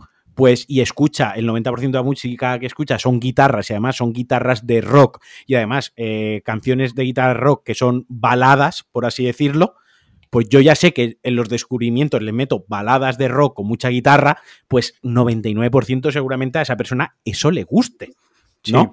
O si son mucha percusión, o si es mucha. Lo que es. En el, el algoritmo para las series es diferente, porque a ti te puede gustar las películas románticas, pero dentro de la película ya entran que si las actuaciones, que si la fotografía, que si la factura técnica, ¿no? Como muchos más componentes. La música es mucho más sencillo y es mucho más fácil de clasificar, es mucho más fácil de estudiar los datos y los gustos de una persona en concreto y además como consumes, tú, no, tú a lo mejor ves una película al día, quien tiene suerte ve una película al día, hay gente que ve una película a la semana, pero canciones tú a lo mejor si eres medio usuario que usas transporte público o haces un desplazamiento medio de coche al trabajo, tus 40 canciones diarias fácilmente te las escuches. Entonces son 40 canciones todos los días, toco todo, toco todo, recabando datos. Es más fácil afinar ahí el algoritmo. ¿Y vosotros creéis que, los ecosistemas, o sea, por ejemplo, que en el tema de Apple, ¿no? Tienes Apple, tienes tus HomePod, tienes el Apple TV Plus, tienes todo el rollo de este. ¿Os imagináis, no? Que, por ejemplo, la gente que tenga también el, Apple Watch eh, eh, sepa la música que estás escuchando y vea cómo se te acelera el corazón eh, en determinadas canciones y demás y te vaya generando algoritmo en esa línea? ¿Cómo veis el, que, que, las, que las tecnológicas pueden ir un poco por esa línea para generaros contenido, ¿no? Porque al final, si las televisores o las consolas tienen cámaras que miren la pupila y vamos a tener gafas que no sé tal. O sea, ¿creéis que, al final vamos a tener contenido tan, tan, tan sumamente personalizado para que darte lo que realmente estás esperando en cada momento o no tan que estás de bajón y te ponen algo que... Eh, ¿Eso os molaría o os da miedo? No, a mí me da miedo. Estoy, de bajón y que me diga Spotify, no estés triste. Mira, me cago en su puta madre en ese momento. me cago en el puto. O sea, te pone maná. O sea, a mí me eh, pone maná. O sea, hay un grupo, hay, hay, un grupo que odio más que nada en este mundo y es maná. O sea, tiene buenos temas, ¿eh? Yo fui a un concierto. No, no, tío. Discutes, discutes con tu novia POV, discutes con tu novia, Alexa lo está escuchando, el Apple Watch está tomando todos tus datos y tal y como tu novia pega portazo y sale, empieza e, en el muelle de San Blas. Mira, me, tiro, o sea, llego antes que ella abajo, me me llego antes que ella abajo. Compras una Filomatic, automáticamente te llegan menos de dos horas y te cortas las venas en eh, porque vamos, está, está claro, está claro que el mercado va a ir por ahí. Ya, ya me tocan los cojones cuando arrancaba el coche para ir a trabajar por la mañana y ya automáticamente Google Maps me ponía el, eso al trabajo, que era como, hijo de puta, ¿cómo sabes que voy a trabajar? ¿Eh? Pues mira, ahora no voy a ir a trabajar, solo por joderte. ¿sabes? me quedo en casa. El, güey sabe que yo los miércoles por la tarde recojo a mis hijos del colegio y yo arranco el coche y me dice, ¿quieres ir al colegio? Y es como, mm, sí, bueno, pero, pero, a ver, al final dices, hostia, mm, qué miedo, pero también es mm, qué cómodo, ¿no? O sea, es como. Si estás en el curro y de repente te dice, te dice Google, oye, que vas a llegar tarde a recoger a tus hijos. ¿Sabes? O sea, ojalá se hubiesen dicho eso a los padres de Madeleine. Sí. Eh, la, tecnología, la, tecnología, da, miedo, pero hostia, es que en el tema del, en el tema de musical, yo creo que se puede sacar muchísimo de lo que, de lo que estamos hablando, de cómo el cuerpo reacciona a todo eso. Y eso ahí no está. O sea, que tú, ellos pueden decidir a, nivel algorítmico, si tú has pasado una canción, entienden que te ha gustado menos, si escuchas 20 veces la misma, entienden que te ha gustado más. Claro. Pero tampoco, pero tampoco saben el momento en el que tú estás. O sea, yo hay, yo hay canciones que me molan mogollón, pero voy en el coche y digo, esta para el coche no me mola. O sea, porque hay canciones que en el coche no me gusta escuchar y, y le voy a pasar. Entonces ya el algoritmo ya me ha marcado que esa canción no me mola y de repente la próxima vez que ponga la lista en modo aleatorio no me la va a sacar y ya y también me va a joder porque a lo mejor sí que la quiero sí que la quiero escuchar. Entonces hostia a mí sí que me molaría que hubiera cierto enganche rollo emocional que no evidentemente ponerte maná porque eso sería tirarte al suicidio pero joder algo que sí pues es, posible que la es posible que esté prohibido por la convención de Ginebra poner maná. Creo que, Putin estaba, creo que Putin estaba cerrando un concierto con ellos. Sí, sí. en Ucrania. o U2. Bueno, siguiente tema. Ahí tampoco puedo con U2, tío. Tampoco puedo, no puedo, no puedo con U2. Joder, no, no, no, gusta nada, tío. Sí, hombre, me, gusta, eh, me, gusta lo, me, gusta lo, bueno, pero, tío, no fastidies. Pero U2, tío, U2. Sobrevalorado, sobrevalorado. O sea, el grupo más sobrevalorado de la puñetera historia, tío. O sea, de verdad, de, ¿De verdad que creéis que Bono es un artista? O sea, de, verdad, es un fan. Tío, es un fan. Es un, es un boom, internacional. O sea, no, no puedo. ¿Te acuerdas, Mauro? ¿Tú te acuerdas, Mauro? Porque a lo mejor Marquino por esa época no era tan online. Eh, cuando Apple les regaló a todo el mundo un disco de U2 y hubo gente. eso. ¿Te acuerdas que hubo gente que puso quejas formales para que por favor eliminaran el disco de su biblioteca? Y, me parecía bien. Es gratis, bórralo de mi biblioteca. Sí, cuando salió lo de Apple.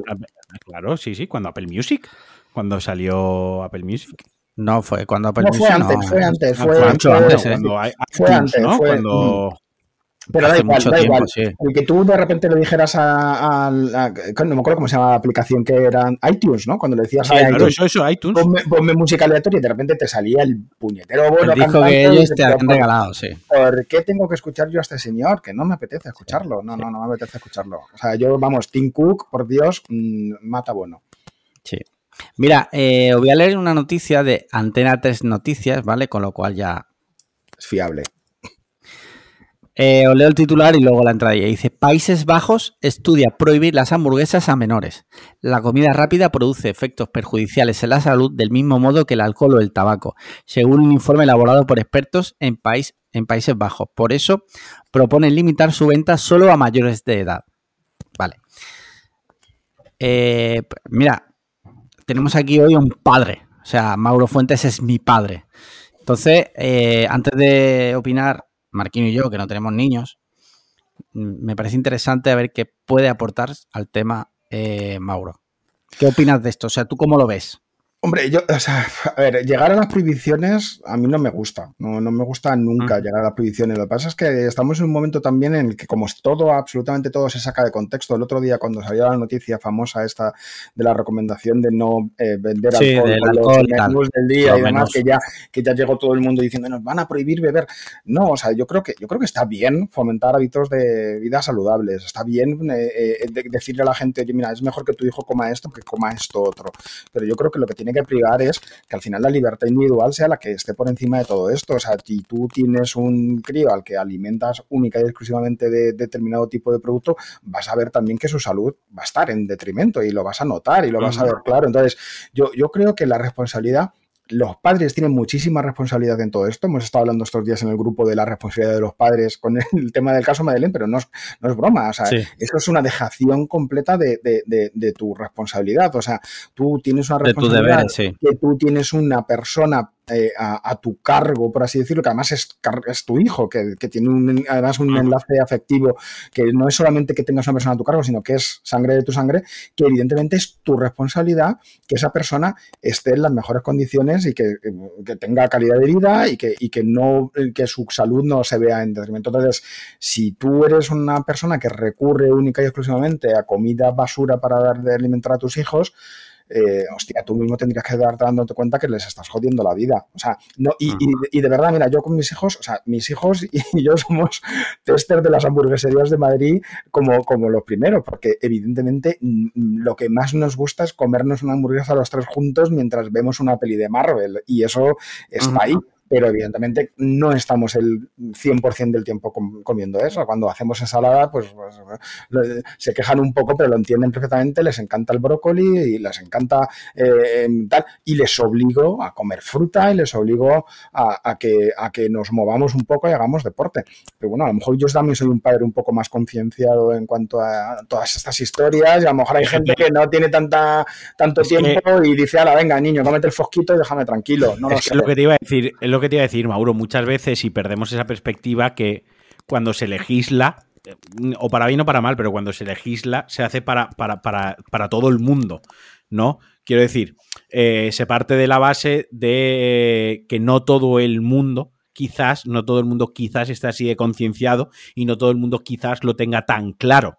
Entonces, al final legislas, que no digo con esto no quiero decir que esté a favor o en contra, que no he emitido todavía mi, opinión al respecto, pero sí que es verdad esto es un, fact, que cuando se, legisla, se legisla para todo el mundo, teniendo en cuenta lo, lo normal o la norma o lo general. Claro, pero Marquino, eso es como los límites, o sea, siempre cuando se habla de los límites de velocidad, como se pone como ejemplo siempre en este, en este caso. Oye, los límites de velocidad, ¿por qué están puestos? Están puestos porque hay gente que no, que, no entiende que, el límite demasiado rápido por la carretera no es ponerte en peligro a ti mismo, sino que pones en peligro a ti y al resto de las personas que van por la misma vía. Entonces, como no lo entiendes y aunque seas adulto y se supone que deberías entenderlo perfectamente, parece que no lo entiendes, chico, pues voy a poner una cosa que es un límite, que son 120 y si corres más de 120 te tengo que multar. Que tú como adulto podrías ser perfectamente capaz de no hacerlo y, ser consciente de ello. Claro, todos lo somos, pero es que ese límite se pone porque evidentemente la gente se lo salta, porque pero, hay en muchos casos. Quien se, lo, quien se lo salta es más gente de la que no se lo saltaría. Por eso mismo se pone, porque al final hay mucha más gente que se lo acaba saltando. Pongamos que no hay límite de velocidad, hay, o hay más gente que iría a 180 que gente que iría a 110. Por eso se, limita. Si hubiese más gente que iría a 110 que a 180 y a 180 solo fuesen cuatro, ¿no? De los millones de conductores que hay, ni siquiera se pondría foco en eso, porque sería la estadística de, de, los accidentes por 180 tan residual que no se le daría importancia. Al final se legisla porque hay un gran número de personas que eso pues lo que tú dices, se saltan el, se saltarían el, la velocidad o etc, etc, como 40.000 cosas que se legislan. Simplemente hacer eh, esa aclaración, que se legisla para, la masa. Sí, pero no solo eso, mira, eh, estaba pensando ahora en el ejemplo y eso seguro que, que Alex Lean lo conoce muy bien como gran conocedor de la cultura norteamericana y primer español que estuvo en Miami, creo que... Después de Cristóbal Colón. después de, los conquistadores, eh, cuando tú en un producto americano ves que hay un epígrafe y te dicen, por favor, no introduzca su testículo dentro del microondas, eh, sabes que eh, ahí se ha llegado porque alguien ha tenido en un momento esa, esa idea, con lo cual el pensar que todo el mundo tiene criterio es, jodido. Y entonces, para eso, hay las normas. Es que el criterio, o sea, el criterio y el sentido común es algo que ver, no impera en esta sociedad, por desgracia. Ah, por, resumirlo, que se legisla para subnormales y eso es una realidad. O sea, se legisla pensando que todos son subnormales. Y ya está. Es no, se legisla pensando que todo el mundo es coherente, ¿no? Lo que pasa que, eh, volviendo al tema de las hamburguesas, por ejemplo, yo sí que creo en, en este caso particular ¿vale? De las hamburguesas, que bueno, han dicho que lo van a estudiar, ¿vale? No lo van a prohibir directamente. Sí que creo que esto responde mucho a una corriente que hay en Europa, que es que los gobiernos son muy intervencionistas en la vida privada y en la vida diaria de los ciudadanos. Y yo iría más por la educación y educar. Y, y también que muchas veces, y esto es algo que hemos hablado alguna vez, muchas de las personas que recurren a la comida rápida o comida basura en su día a día, no hablo de nosotros, eh, que somos ya adultos, y no, bueno, en fin, a lo que voy, es gente de a lo mejor eh, un poder adquisitivo muy bajo, que no ha llegado muy lejos en la escala de la educación, por motivos que sea, y eh, esto está demostrado, estos son datos que podéis buscar, estadísticas que dicen que la, mayor tasa de obesidad normalmente está en personas con poco poder adquisitivo, por falta de educación, por falta de recursos o por lo que sea. Entonces, antes que prohibir, antes que prohibir, que lo prohíbes, como digo, para todo el mundo, incluso para los hijos de Mauro, siendo Mauro una persona que está concienciada con el tema, le vas a prohibir a, que sus hijos que están concienciados un día, si les apetece, no se van a poder tomar una hamburguesa, pues vamos a intentar educar y sobre todo vamos a intentar que esas personas que recurren a esto porque no tienen... Estando, escúchame, estando de acuerdo contigo, le veo una pega a ese argumento. Estando de acuerdo contigo, ojo, ¿eh? Sí. Le veo la pega de que entonces vamos a educar, entonces podrían se podría decir de ahora nos van a decir cómo tenemos que educar, eh, cómo tenemos que educar alimenticiamente, alimentariamente a nuestros hijos. También hay intervención por ese lado. no, pero bueno, tú me estás. Una cosa es educarme y yo ya haré lo que yo quiera. Y otra pero cosa. Y luego, aparte. Desde el punto, de vista de la intervención. Quiero decir, intervención o la hay por la prohibición o la hay por la educación, pero sea como fuere, la va a haber por los dos lados. Sí, evidentemente, pero yo veo mejor y menos mm, intrusivo la educación que la prohibición. Sí, pero otra cosa es que la educación, la educación sea una, educación en libertad y dando toda la información posible, y otra cosa es que sea una educación dirigida. Es decir, yo me acuerdo que cuando yo era pequeño, pues por lo que sea en este país, la industria de la leche tenía que ir adelante y en los colegios todos los niños nos, daban un puñetero vaso de leche a media mañana que yo no podía odiar más y nos hicieron creer que la leche de vaca era lo, mejor del mundo y eso fue un, fue un trabajo del lobby de la, de la leche sobre la leche de vaca es estupenda para los niños en edad escolar. Mm, pues si te pones a estudiar y a mirar, pues no lo es, no lo es, no es lo mejor. Entonces, el, tema es, oye, educa en libertad y diles, oye, mm, procesados, eh, comida basura, eh, carne, tal. O sea, como cuando el ministro salió diciendo, oye, mira, hay que intentar el, tema de carne roja, comer un poco menos para... Eh, es que lo hacen mal, o sea, lo hacen mal y luego además aprovechan eso para atacarle. El otro día estaba el señor comiendo jamón en la feria de Sevilla, el hombre no dijo que no iba a comer jamón ni su puñetera vida y que se volvía vegano y que el que comiera jamón o el que comiera carne era el ser más malo del mundo, pero todo se saca de contexto. Entonces, hay que tener, mucho, cuidado. El verdadero error era estar en la feria de Sevilla bueno, no, pero ¿por qué? A ver, no, a mí me da igual, tío. Cualquier persona puede estar disfrutando de la Feria de Sevilla si lo hace en Comenta Libertad, si no está eh, metiéndose con nadie y se está. Tío, ¿por qué no tiene derecho uno de Vox o uno de, Podemos en tomarse un, un, rebujito o una manzanilla? Que lo hagan. Si a mí no me parece mal, lo que no puedes hacer es eh, utilizar el. Oye, mira, es que ese señor ha comido jamón y además, como es como es súper comunista, él no puede comer jamón, que tiene que comer chope de lata, que tiene que comer. No, lo que, lo, que sí que no sé, lo que, sí que pasa, lo que sí que pasa en este ejemplo concreto es que por parte de este ministerio creo que han sido muy torpes a la hora de comunicar. Claro, es lo que digo, que han comunicado mal, han comunicado mal, o sea, porque hay muchas maneras de comunicar eso. Es como los el otro día, lo comunicaron mal y luego los otros aprovechan para Sí, es un arma arrojadiza. Claro, con sus plataformas de comunicación, dar la vuelta al, argumento. O sea, alguien dice, hay que reducir el consumo de carne y de repente el titular en el otro periódico es el ministro contra la industria cárnica. Mm, sí, sí. O sea, de, una cosa a otra hay una escala de grises tremenda. Lo que tenemos como sociedad y lo que tenemos como padres o como lo que yo hablo de la responsabilidad de padres, también ir educando a nuestros hijos a que no se queden con el primer titular, o sea, no se queden, primero no se queden con el titular y luego una vez que hayan entrado y profundizado en el titular, vean qué otras opciones hay. Y al final, en consecuencia, elijan lo que crean que es más. Sí, lo que ellos van con su, lo, que, lo que pasa que del argumento este que has comentado, ya te digo, sabiendo lo que has comentado, hay una cosa que me, a mí personalmente me hace que pensar y me hace que me, que me detenga un segundo en un pensamiento concreto, que es Claro, la lógica de si el tabaco y el alcohol es nocivo para, es nocivo para la salud, ¿no? Sí. Y, la, y, por eso está regulado el consumo a partir de los 18 años. Y la comida basura es real, es real que es nociva para la salud. Esa mayor no me la puede negar nadie regulémosla como las otras cosas nocivas para la salud. No, insisto, por favor, solo digo que ese punto en concreto a mí me hace, por un segundo, me hace reflexión y decir, joder. No, es lo que decía, es lo que, es lo que decía la noticia, regularlo como el alcohol y el tabaco y que sea solo para mayores. Por eso, lo, reduzco, le veo cierto, o sea, puedo verle la cierta lógica la puedo ver, ¿sabes? Sí, lo, que pasa es que la regulación de psicoactivos, en este caso estamos hablando también de, tanto alcohol como, como, como tabaco, em, tienen un, punto adictivo muy, muy cortoplacista. O sea, es que, es verdad que el azúcar también tiene, eh, se está demostrando que es adictiva, las grasas trans también se está demostrando que, son, efectivamente, también son adictivas. Lo que pasa es que son procesos más largos, o sea, son procesos de, consumo continuado durante tiempo. Entonces, ahí sí que tú no puedes establecer un... O sea, hay unos límites de alcohol o unos límites de tabaco en el que dices tú, esto es permisible o no es permisible, una edad en la que tú puedes empezar a tomarlo o no puedes empezar a tomarlo. El tema es que, por ejemplo, las grasas trans o los azúcares son cosas que tú no puedes extraer del resto de la dieta de manera completamente radical. O sea, tú que, ¿dónde pones el límite? Es que, es bueno, un, long chicken, un long chicken es bueno, pero un, un Big Mac no.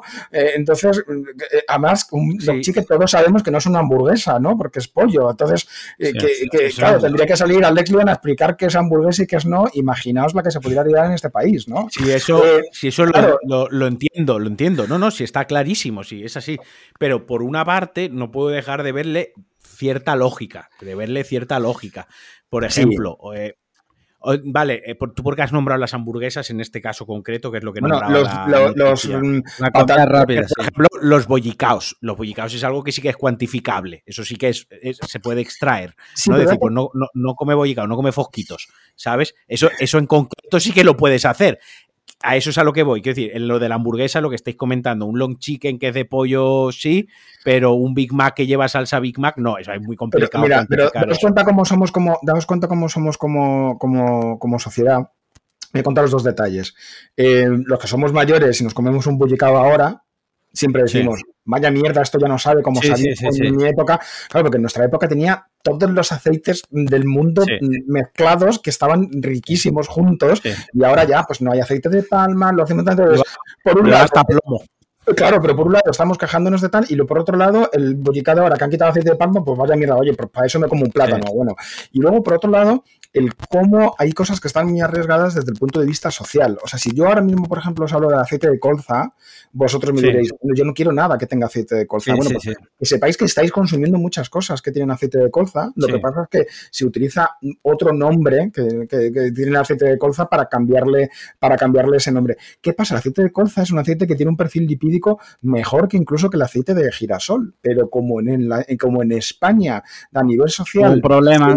era porque era adulter, era una partida adulterada, que eso no tiene por qué volver a pasar y no tendría por qué volver a pasar. Pasó con el aceite de colza, como podía haber pasado con el aceite de girasol, como podía haber pasado con el como, con otra historia. Como la, carne, mechada esta que mató a no sé cuánta gente. efectivamente, entonces, ahora mismo estamos en un momento en el que en este país el aceite de girasol tenemos muchos problemas porque se importa muchísimo, se importaba muchísimo de Ucrania y hay muchos productos que van a tener que sustituir el aceite de girasol por otro producto. Y hay gente que está diciendo, es que si volvemos a poner aceite de colza, la gente no lo va a comprar. Y la, y la, colza, ahora mismo si vais por España en coche, vais a ver un montón de campos amarillos, que son esas flores amarillas tan bonitas, esos campos que de repente veis el contraste verde y amarillo. Es un producto que es relativamente fácil de hacer crecer en este país y que, tiene un, eh, que es más saludable. ¿Cómo trabajas tú en una sociedad como la que tenemos ahora para intentar hacerle ver a la gente que la colza no es tan mala como. O sea, la colza, de hecho, no es, no es, no es nada mala, incluso es mejor que el, que el girasol. Entonces, hay cosas, que eh. hay cosas, que están tan arriesgadas en, el acervo social que cambiarlas es muy complicado. Y entonces, el, el, tabaquismo y el, y el consumo ocioso del, del alcohol joder, yo con mis hijos he sido súper respetuoso en ese sentido, pero yo cuando era pequeño, a mí mis padres en Nochebuena era como, eh, toma un poquito de champán, venga, celebra tú también, que se moje los labios el niño, un poquito de quines Catalina para que el niño se duerma. Eh, hostia, yo, a mí a mis hijos no se me ha ocurrido eso en ningún momento, pero también lo que yo intento con mis hijos es que cuando yo hago un consumo eh, de, alcohol en, un momento de ocio, eh, no, no enfatizarlo delante de ellos, no decirles que gracias al alcohol me lo estoy pasando mejor. O sea, evidentemente intentas no que, ellos no entiendan eso como, hostia, es que te lo estás pasando bien porque estás tomando, tomando alcohol. Entonces, hay una labor de educación que yo creo que mucha gente, lo que tú estabas diciendo antes, Alex Nean, es, oye, si yo soy una persona que está currando 12 horas limpiando en no sé dónde y luego llego cansado a mi casa, es que lo último que se me ocurre es ponerme a decirle a mi hijo eh, cómo tiene que comer mejor porque es que además no tengo dinero para comprarle la fruta buena, la verdura buena y, los frescos que son lo que tiene que comer, que es pescado del cojonudo. Es un problema social fortísimo y es un problema que nos está llevando evidentemente a, niveles de, de, insalubridad en niños adolescentes y que eso va a deparar que en el futuro tengamos adultos que sean disfuncionales, pero que yo creo que cuando ya eres un poquito adulto y tienes capacidad de pensar por ti mismo, o yo creo que hasta el más cerrado de la gente que podamos conocer es plenamente consciente de que, de que tienes que cuidar en cierto punto ¿no? esa parte de alimentación y demás, ¿no? Habrá gente que no, no sé vosotros cómo, lo veis, o sea, si conocéis a gente que, con, cierta edad siga destruyendo su salud de manera completamente consciente, o sea, otra, ¿sabes? hay gente, hay gente, la hay, porque a lo mejor gente que tiene un carácter autodestructivo y si no fuera con la alimentación sería con otra cosa, pero sí es verdad que la gente es más consciente a día de hoy. Pues me gustaría apuntar una cosa, y es que Mauro, Mauro está hablando muy bien del tema, porque es que Mauro hace la ciencia originalmente en su juventud, hizo la ciencia porque tú estudiaste biología, ¿no? No, no. perdona, perdona. Voy a, corregirte, no pasa nada. No, es que esto es una, es una coña. Biología hizo Ana Obregón. No, yo hice químicas. No, yo hice químicas. Vale, vale, vale. En mi época, cuando estudiabas químicas, em, estudiabas tres años de la carrera y luego elegías especialidad. Y podías elegir em, química nuclear, química inorgánica, química orgánica. Yo elegí bioquímica y biología molecular, que en aquel momento era una especialidad y no existía la carrera de biología molecular o de bioquímica por separado. Entonces, yo hice eso, me licencié en el año 99, en el siglo pasado, y mi trabajo de fin de carrera, mi trabajo de fin de carrera, ojo, fue de vacunas de eh, mRNA contra enfermedades infecciosas, que ahora O sea, del coronavirus. No del coronavirus exactamente, sino hablábamos de, hablábamos de la posibilidad de que en el futuro pudieran existir ese tipo de vacunas para enfermedades infecciosas y que la primera, de hecho, la primera vacuna de esas características que se hizo fue la de Moderna, la, la vacuna de Moderna, que es la que a mí me, precisamente me, pusieron. Y esto es en el año, en el año 99, que en el año 99 se empezaba a hablar de esta historia. Oye, pues, pues, me gusta. Ya tenemos, ya tenemos título para, el episodio. O sea, Mauro Fuentes, dos puntos. Mauro Fuentes, dos puntos. En el 99 yo inventé el coronavirus. Sí, sí, me, lo acaba de decir. Me llamó, Bill, Gates y juntos nos pusimos a trabajar muy fuerte mano a mano, ¿no? Por el IRC. Hicimos esto. Sí, sí, pero, pero escúchame, a mí me gustaba mucho la ciencia yo tenía mi primera página web que tuve en el año 97, una cosa así, hablaba sobre astrobiología, que es la posibilidad de, vida fuera del planeta Tierra y de todo lo plausible que es la existencia de vida en otros planetas. Y gracias a todo lo, de eso que, empecé a, divulgar y me, metí mucho en el tema del SETI, no sé si os acordáis del, proyecto SETI, que, te instalabas en, en el ordenador, pues yo le instalaba el salvando a todo el mundo y tuve un grupo en España en el año 99 que éramos 20.000 personas que se llamaba Ispasetti. Y gracias a eso la NASA la NASA nos terminó invitando al Centro de Espacio Profundo que hay en Roleo de Chabela y en Fresnedilla. Sí, sí, sí. Entonces yo estuve con una astrofísica de, ese laboratorio en el, manejando el, la antena de setenta y pico metros. Sabéis que en el, planeta Tierra hay tres antenas de espacio profundo. Una está en Estados Unidos, otra está en Australia y otra está en España, porque tiene que haber una que cubra, que se tiene que haber una antena que cubra cada momento y esas son las que se comunican con las ondas Voyager y con las Pioneer, que son las primeras, las que están en el espacio profundo, que hay alguna que ya está más allá de los límites, por así decirlo, del propio sistema solar. Y eso fue en el año 99, 2000, una cosa así, que me invitó la NASA a visitar las instalaciones, con lo cual la ciencia me gusta, sí. Luego en 2010 te llamó eh, Christopher Nolan y te invitó para que le comprase, para que le comprase. Co-guionista de Interstellar. A ver, a, mí es que eh, todo el tema, todo, el tema de todo el tema de, espacio y todo el tema de, vida fuera de la Tierra además me mola y me mola, pero me mola mucho desde el punto de vista también científico y desde el estudio de, desde el estudio, no, digo que sea serio, porque llamarlo serio es como intentar elevarlo y darme un. No, no. O sea, me gusta ver cuánto de plausible es esta historia. Y lo que me mola mucho es que estamos en un momento, y no es coña, y todo el mundo hace las bromas estas de, y lo próximo que van a venir van a ser los extraterrestres. Pero estamos en un momento en el que yo creo que los que estamos ahora en una edad vamos a terminar antes de morirnos. Eh, sabiendo que existen, que existen otros, otra inteligencia fuera de nuestro propio planeta. Estoy segurísimo. Que queda o sea que tú, tú los domingos no te perderás cuarto milenio, ¿no? Pues no, soy, nada fan de. O sea, de hecho, de hecho, me molesta bastante que este señor se haya lucrado alrededor de, todo esto. porque además es una forma fácil de lucrarte. O sea, al final, el, jugar con los con las creencias de las personas. O sea, eh, hay, un. Desde que existen los teléfonos móviles, cada vez se, ven menos platillos volantes y se ven cada vez menos la Virgen y estas cosas. Porque evidentemente no son fenómenos que hayan existido. Yo creo, evidentemente, en la vida más allá de la Tierra, pero no creo que vengan a vernos en platillos volantes porque, chico, o sea, de verdad que vas a hacer todo ese esfuerzo para quedarte y hacer una trepanación a una vaca en Milwaukee o abducir a un señor que no es absolutamente, no sé. O sea, evidentemente eso no es plausible y no es creíble, pero que existe en, otro planeta inteligente, efectivamente. Y ojalá de verdad que las, encontremos pronto porque puede ser un momento muy bonito, ¿no? Y yo creo que además, sí, desde el punto de vista social, a lo mejor también nos ayuda a estar un poco más unidos como, humanidad, no porque pensemos que vaya a venir nadie a pegarnos, ¿no? sino porque seamos conscientes de nuestra propia nimiedad ¿no? y de lo pequeñitos que somos y que muchas veces nos creemos súper importantes y en realidad estamos, como dijo Carl Sagan, ¿no? aquí flotando en un pequeño punto, punto azul. Azul y pálido, sí. Muy bien. Eh, mira, tengo más cosas, pero se ha ido la hora totalmente. Se ha ido la hora porque yo tengo que ponerme con las cajas de la mudanza. Sí. Ah, Entonces, las mudanzas. Eh, videojuegos. Eh, Mauro, ¿tú juegas videojuegos? Pues mira, yo soy muy, muy poquito gamer. Estábamos hablando antes de lo del, tiempo. O sea, yo sinceramente, no sé, no sé, de verdad, yo admiro muchísimo a la gente que tiene tiempo de ver series, ver películas, jugar a videojuegos y leer libros y hacerlo todo bien.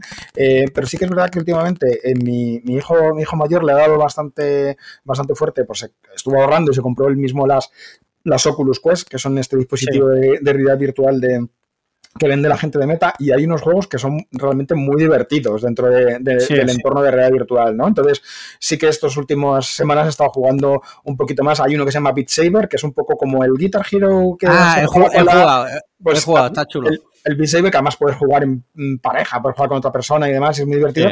Y otro que se llama Gorilla Ape, que es lo más simple del mundo porque es un pilla-pilla en el que tú eres un gorila y tienes que moverte con, los brazos, de verdad. O sea, mm, puede sonar simple, pero muchas veces las cosas más simples son las más entretenidas y son las que te hacen un poco el desconectar el cerebro de tu, de tu día a día y entretenerte con eso. Y luego, durante mucho tiempo fui Pokémon Go nivel 40 y pico, pero ya de verdad me, me vi tan, tan invirtiendo tanto tiempo al día en esa chorrada que al final me la terminé quitando a posta, pero sí, sí, era, era señor Pokémon también.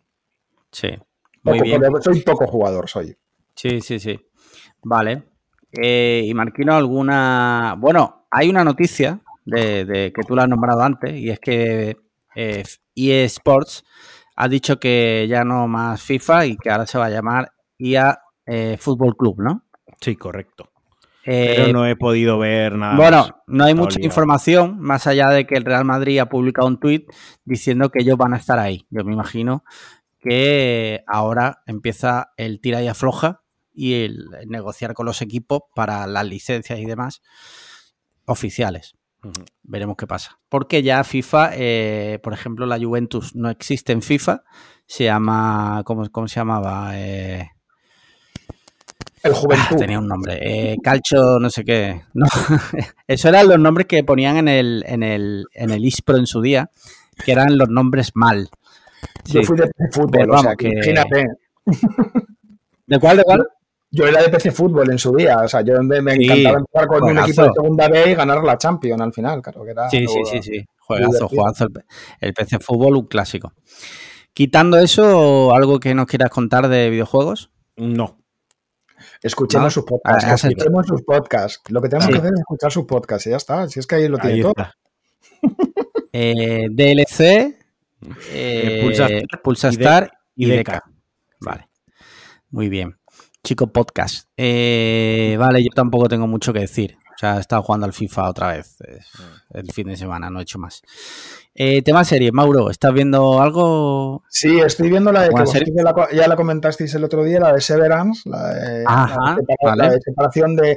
yo he, de reconocer que, Apple está haciendo productos muy finos, muy buenos. O sea, una, calidad impecable. A ver, em, esta serie es muy buena, me gusta el, cómo está construida, desde dónde está construida, me gusta mucho de dónde está construida me cuesta mucho creérmela. Ese es el problema, que me cuesta mucho, me cuesta mucho creérmela, pero la estéticamente es deliciosa. Creo que los episodios tienen una duración justa.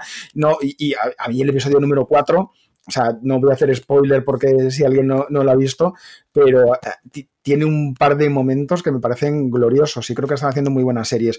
Y luego quería recomendar, que me la recomendó eh, Nacho Cerato en, el, en, el, en, el, evento y lo estuvimos hablando en, el evento de Cliffhanger en, en Málaga, que es una serie documental que de verdad, que si no la habéis visto, echadle un ojo, tú seguro que la has visto a Leclerc porque habla de Nueva York y a ti te gusta mucho Estados Unidos, y es la de How To de, John Wilson, que es un, ah, un documentalista que empieza hablándote de un tema en particular, ¿no? Entonces es como, el documental hoy habla de cómo mm, dividir la cuenta a la hora de pagar en un restaurante o de cómo proteger tus muebles y tú piensas, pero esta chorrada, de verdad, no os podéis imaginar el cómo, el cómo lo, o sea, por dónde va, por qué recovecos se mete, cómo, o sea, eh, lo oscuro de la sociedad que, termina descubriendo este señor y el cómo termina eh, cada uno de sus capítulos con un, no con una moraleja, o sea, no es una moralina y demás, pero hostia, es de, de, esas series que te, da, que pensar. un mensaje.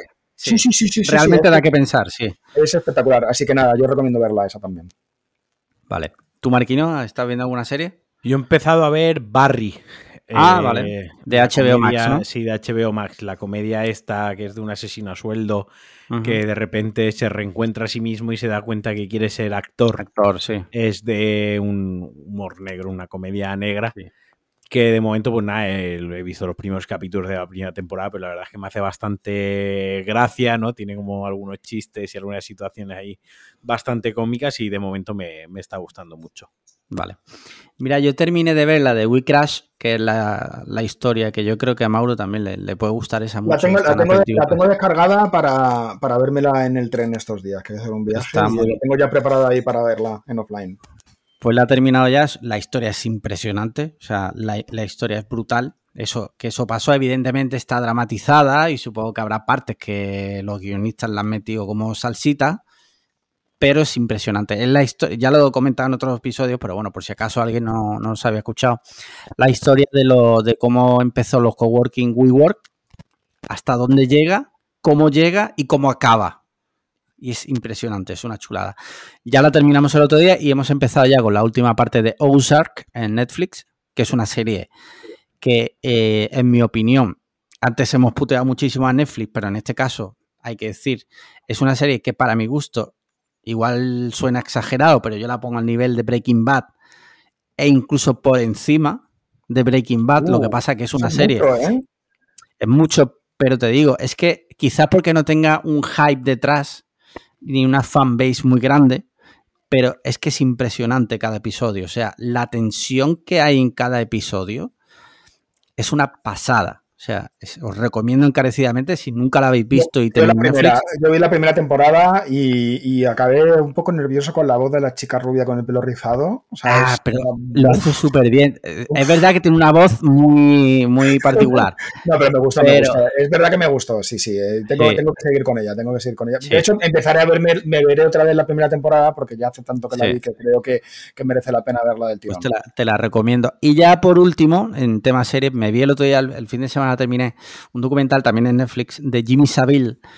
Eh, es un true crime, ¿vale? Jimmy Savile es un tío que fue muy, muy, muy famoso en Reino Unido, pero cuando digo muy famoso, hablo de que era amigo íntimo del príncipe Carlos, de la princesa Diana, era un tío que salía en la tele, todo el mundo, o sea, típica persona que reconoce todo el mundo, que la gente idolatra, y llegado cierto momento de su vida, ya cuando es mayor, de repente salta una bomba informativa de que el tío había aprovechado su posición y había abusado sexualmente de más de 400 personas, que es un número que lo, que lo flipas. O sea, es impresionante cómo el tío utilizó su poder para hacer lo que hizo. Y os lo recomiendo porque es una historia. Es un personaje que yo creo que en España no teníamos ni puta idea de quién cojones era Jimmy Savile, pero es un tío que tú lo ves y dices, pedrasta confirme. O sea, es que lo, estás viendo.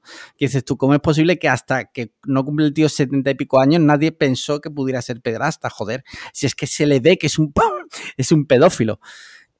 Os lo recomiendo también si os gusta el True Crime. Y ya está, series, ya está. Muy bien. Tema peli, Mauro, ¿qué has visto últimamente? Pues mira, con mis hijos intento ver mm, películas también para, para que para ver juntos y que tal, pero igual me podrías decir, no, es que las pelis ahí tienen una esta de edad que no pueden verlas. Pues mira, chicos, yo con mis hijos mm, intento ver lo que nos vimos la de Batman, que yo ya me la había visto en cine, me la volví a ver con, me la volví a ver con ellos. Además me hacía especial ilusión porque ellos no habían, no han visto ninguna de Batman. O sea, no digo que no, no, no habían visto ninguna de Batman todavía. Y yo mi primera película, de la primera película que yo recuerdo que me hizo muchísima ilusión ir a ver al cine. La del 89. La, la de Batman del 89, pero es que la, de Batman del 89 yo la, vi en el Festival de San Sebastián en el estreno en España. O sea, yo recuerdo que mi padre estaba en una feria en Bilbao, yo estaba por ahí con él y de repente fue como nos han invitado a ver una película y estaban allí, o sea, era, había parte del cast y tal, que entonces, claro, yo a Batman ya le asocio automáticamente con, ese momento, estábamos hablando antes del tema de la nostalgia y de muchas veces el momento vital que te toca, entonces como que me hizo ilusión y me gustó. Y además, claro, como, como es un Batman súper realista que va que salta con un traje de salto base y, te lo puedes creer hasta cierto punto, se sale un poco del, del este de, del superhéroe. A mí ya me la había visto en el cine y me volvió a gustar, aunque sea lenta, aunque sea oscura, aunque sea todo lo que sea. O sea, yo creo que está muy bien. Y este último fin de semana nos hemos visto la de Eternals, que yo no esperaba, no esperaba nada de la película, la verdad, y me entretuvo, o sea, me entretuvo mucho, la verdad es que me, me, gustó, me gustó bastante, creo que está bastante, bastante bien hilada, aunque dentro de todo el universo Marvel yo me pierdo, me pierdo bastante. De repente piensas, oye, ¿y qué hacen aquí de repente unos, unos dioses dándose de leches en la, Tierra mientras en paralelo están el resto de los... Super... O sea, no, a mí me cuesta entender un poco cómo conviven todos estos personajes en, el, en, este, en este universo, pero me gustó mucho, me entretuvo. Y al final, muchas veces lo que buscas en el cine, lo hablabais el otro día vosotros de las películas que, te, que, que un día las quieres ver para pensar y otros días necesitas ver algo que sea, pues eso, en piloto automático ese cheat meat, ¿no? Pues es un poco, un poco lo mismo y oye, me entretuvo bastante y tal. Pero, joder, me gustaría ir mucho más al, me gustaría ir mucho más al, al cine también, la verdad. Es, una, es, una, pena no poder tener más tiempo libre. Vale, ¿tú, Marquino? Yo vi Operación Camarón. Vale. que me encantó. Me, gustó mucho. Pues sí. Te ríes, ¿no? Que es lo importante. Claro, te, ríes. Es que esa película es para reírse. Sí, sí, me, reí. Y luego, pues, está El Doctor Extraño, que fuimos al cine a verla. Fuimos a y que a mí personalmente me, gustó mucho el toque de Sam Raimi, ese toque de terror. Se nota, se eh, nota, sí, sí, tiene... Se nota, se nota que Marvel está evolucionando porque el universo cinematográfico Marvel empezó hace 15 años. Eh, y obviamente los que teníamos en mi caso 20 años por aquel entonces, por ahora tenemos 35, obviamente queremos ver ya cosas más adultas con otro tono más serio. Eh, entiendo que también está ahí la parte de los, la chavalada, los niños y tal, pero obviamente yo he crecido ya también, ya no me siguen gustando las cosas como me gustaban cuando tenía 20 años. Entonces que Marvel arriesgue y haga una película donde hay literalmente hay tres jumpscares, hay tres sustos en la película, tal cual eh, que tiene un, par de rollitos de sangre, gore incluso, hay un momentín gore en la peli. Eh, hay una cabeza que explota, o sea, eso no es spoiler, hay una cabeza que explota en pantalla.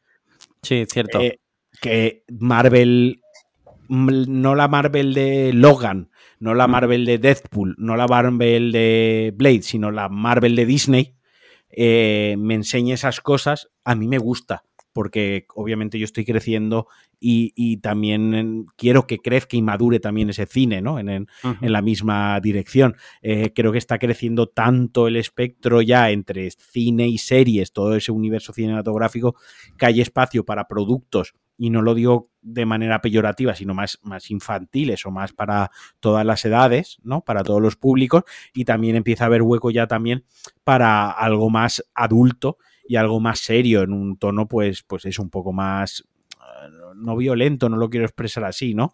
Pero como más crudo, más bruto, más directo, más impactante, tío. Hmm. Y creo que me quedo con eso en la película.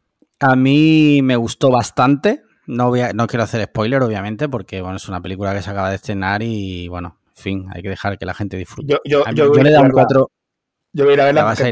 Sí, no, porque es que además mi novia que está escuchando por detrás me está mandando mensajes de WhatsApp diciendo que no digan nada, que vamos a ir a verla este fin de semana. Sí, sí, está, está, amenazando, con mataros porque además ella es súper fan de, Marvel. Ella es más fan de Marvel que yo y además le, encanta le encanta el Doctor Strange. O sea, nos, tiene como... Pues te digo una cosa, pues el Doctor Extraño, o sea, lo. no, pero en serio. Es, en mi opinión, es bastante mejor que la primera. Que a mí la primera me dejó bastante tibio, pese a que el personaje es muy interesante. Está bastante mejor. Tiene una serie de detalles buenísimos, buenísimos, que cuando pase un tiempo y si surge volveremos a hablar de ella. Y súper recomendable, súper recomendable. O sea, eso sí, solo voy a dar un consejo, sin spoiler, hay que ir con la mente abierta. Ya está. Vale, pues venga. Mente abierta y, ganas de, y ganas de disfrutar del cine. Y ya he visto más cosas, pero solo quiero recomendar una cosa más. Que vi una película documental en National Geographic que se llama The Rescue, que en español no sé si era El Rescate o algo así. hombre, la, cena, no va a ser, pues probablemente se llame El Rescate. O algo pero tú sabes que muchas veces la traducción es muy obvia y de repente le meten una prosa al título en español que es de flipar. Es una película documental de National Geographic del rescate que cuando, no sé si os acordáis de los niños de Tailandia que se quedaron en una cueva. ah, sí. Hace, no sé, 2017. Sí, bueno, en el documental no sale. en el documental no sale los más porque se centra en las cosas que de verdad aportan. No en los payasos. no en los payasos. Eh, tengo que decir que me impresionó muchísimo porque la historia no la conocía a fondo porque resulta que al final la operación la hicieron voluntarios, espeleólogos voluntarios, o sea, gente que tenía sus trabajos y sus vidas y que de repente les, se les solicitó, por favor, podéis venir a Tailandia que tenemos este problema. Es, impresionante porque llegado a cierto punto hay un, un médico australiano que es espeleólogo en su tiempo libre y el contacto de la embajada en Tailandia le dice, yo te tengo que decir una cosa, porque tú eres el médico que va a llevar a cabo esta operación, porque a los niños los tuvieron que sedar para sacarlos de la cueva. Los tuvieron que sedar porque si no, no...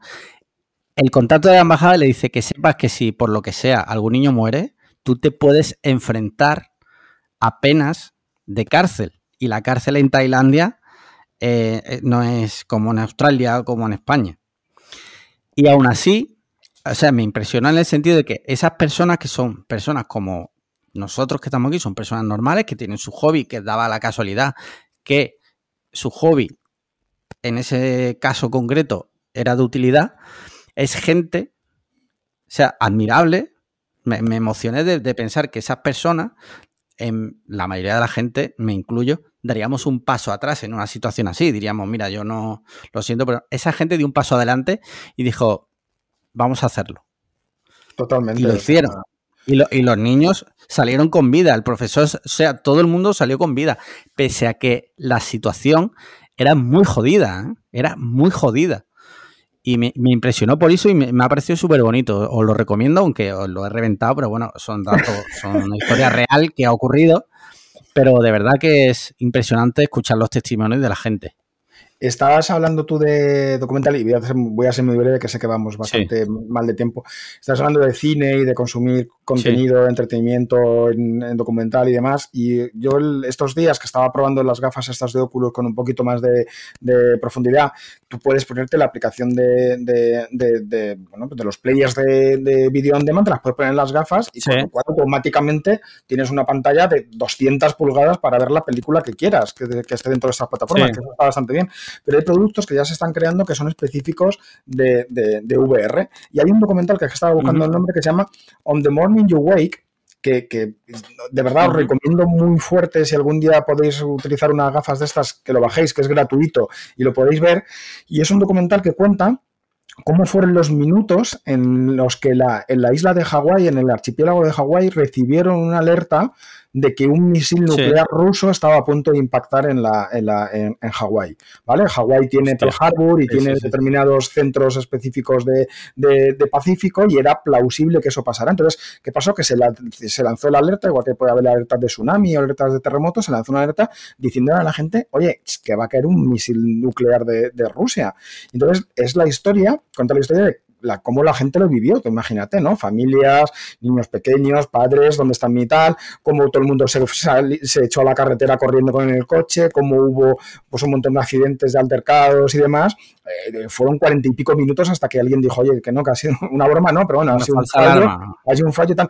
Pero claro, es una experiencia completamente inmersiva en la que tú te pones en mitad de la escena, te meten en casas, pasa la gente alrededor de ti, ves un gráfico donde ven las islas de Hawái y cómo hubiera sido la destrucción de una bomba nuclear de esas características, y entonces te das cuenta de hostia, ¿hasta dónde podemos llegar para contar historias? Porque se te ponen los pelos de verdad como, como, como, como escarpias, porque de repente te das cuenta de que vamos a ir a un paso más a la hora de hacer inmersivo el consumo de este tipo de, contenido, ¿no? O sea, de hecho hay un, hay un documental que yo no he visto, pero que me han contado que es para intentar que la gente se dé cuenta de cómo era la apartheid en, en, en, Sudáfrica o cómo eran en, Estados Unidos, te plantan en ese famoso autobús donde iba eh, ¿no? esta, esta, mujer negra que fue la primera que fue a la universidad y te plantan y te sientan a ti en ese autobús y te hacen vivir esa, esa, esa experiencia. Entonces, hostia, estamos hablando de cine, lo que nos espera en los próximos 10 años va a ser auténticamente brutal y la verdad es que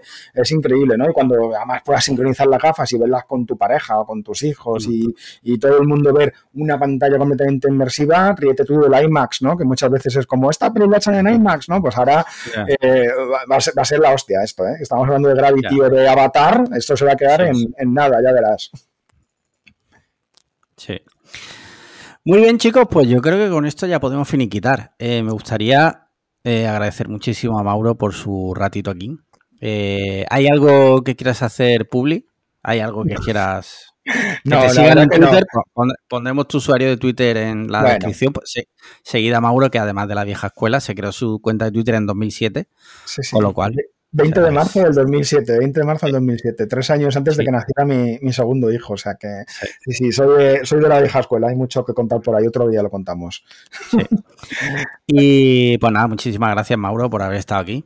No, vosotros por, por la oportunidad de, Hombre, yo tengo que aprovechar ahora que estoy en el, en el podcast y lo hice ya en el, en el evento en en, Málaga, eh, para daros las gracias por todo el tiempo que nos habéis acompañado durante estos años ya, porque yo creo que ya... ya y, a mí yo creo que, hablo en voz de muchos que durante la pandemia fuisteis una compañía estupenda, aquellos directos que hicisteis y tal, y yo creo que eso pues es, como decíamos antes, ¿no? es emocional y lo que al final te termina llegando a la patata es lo que, lo que aprecias, así que ser parte de esto hoy, pues para mí ha sido muy importante, así que muchísimas gracias a, vosotros.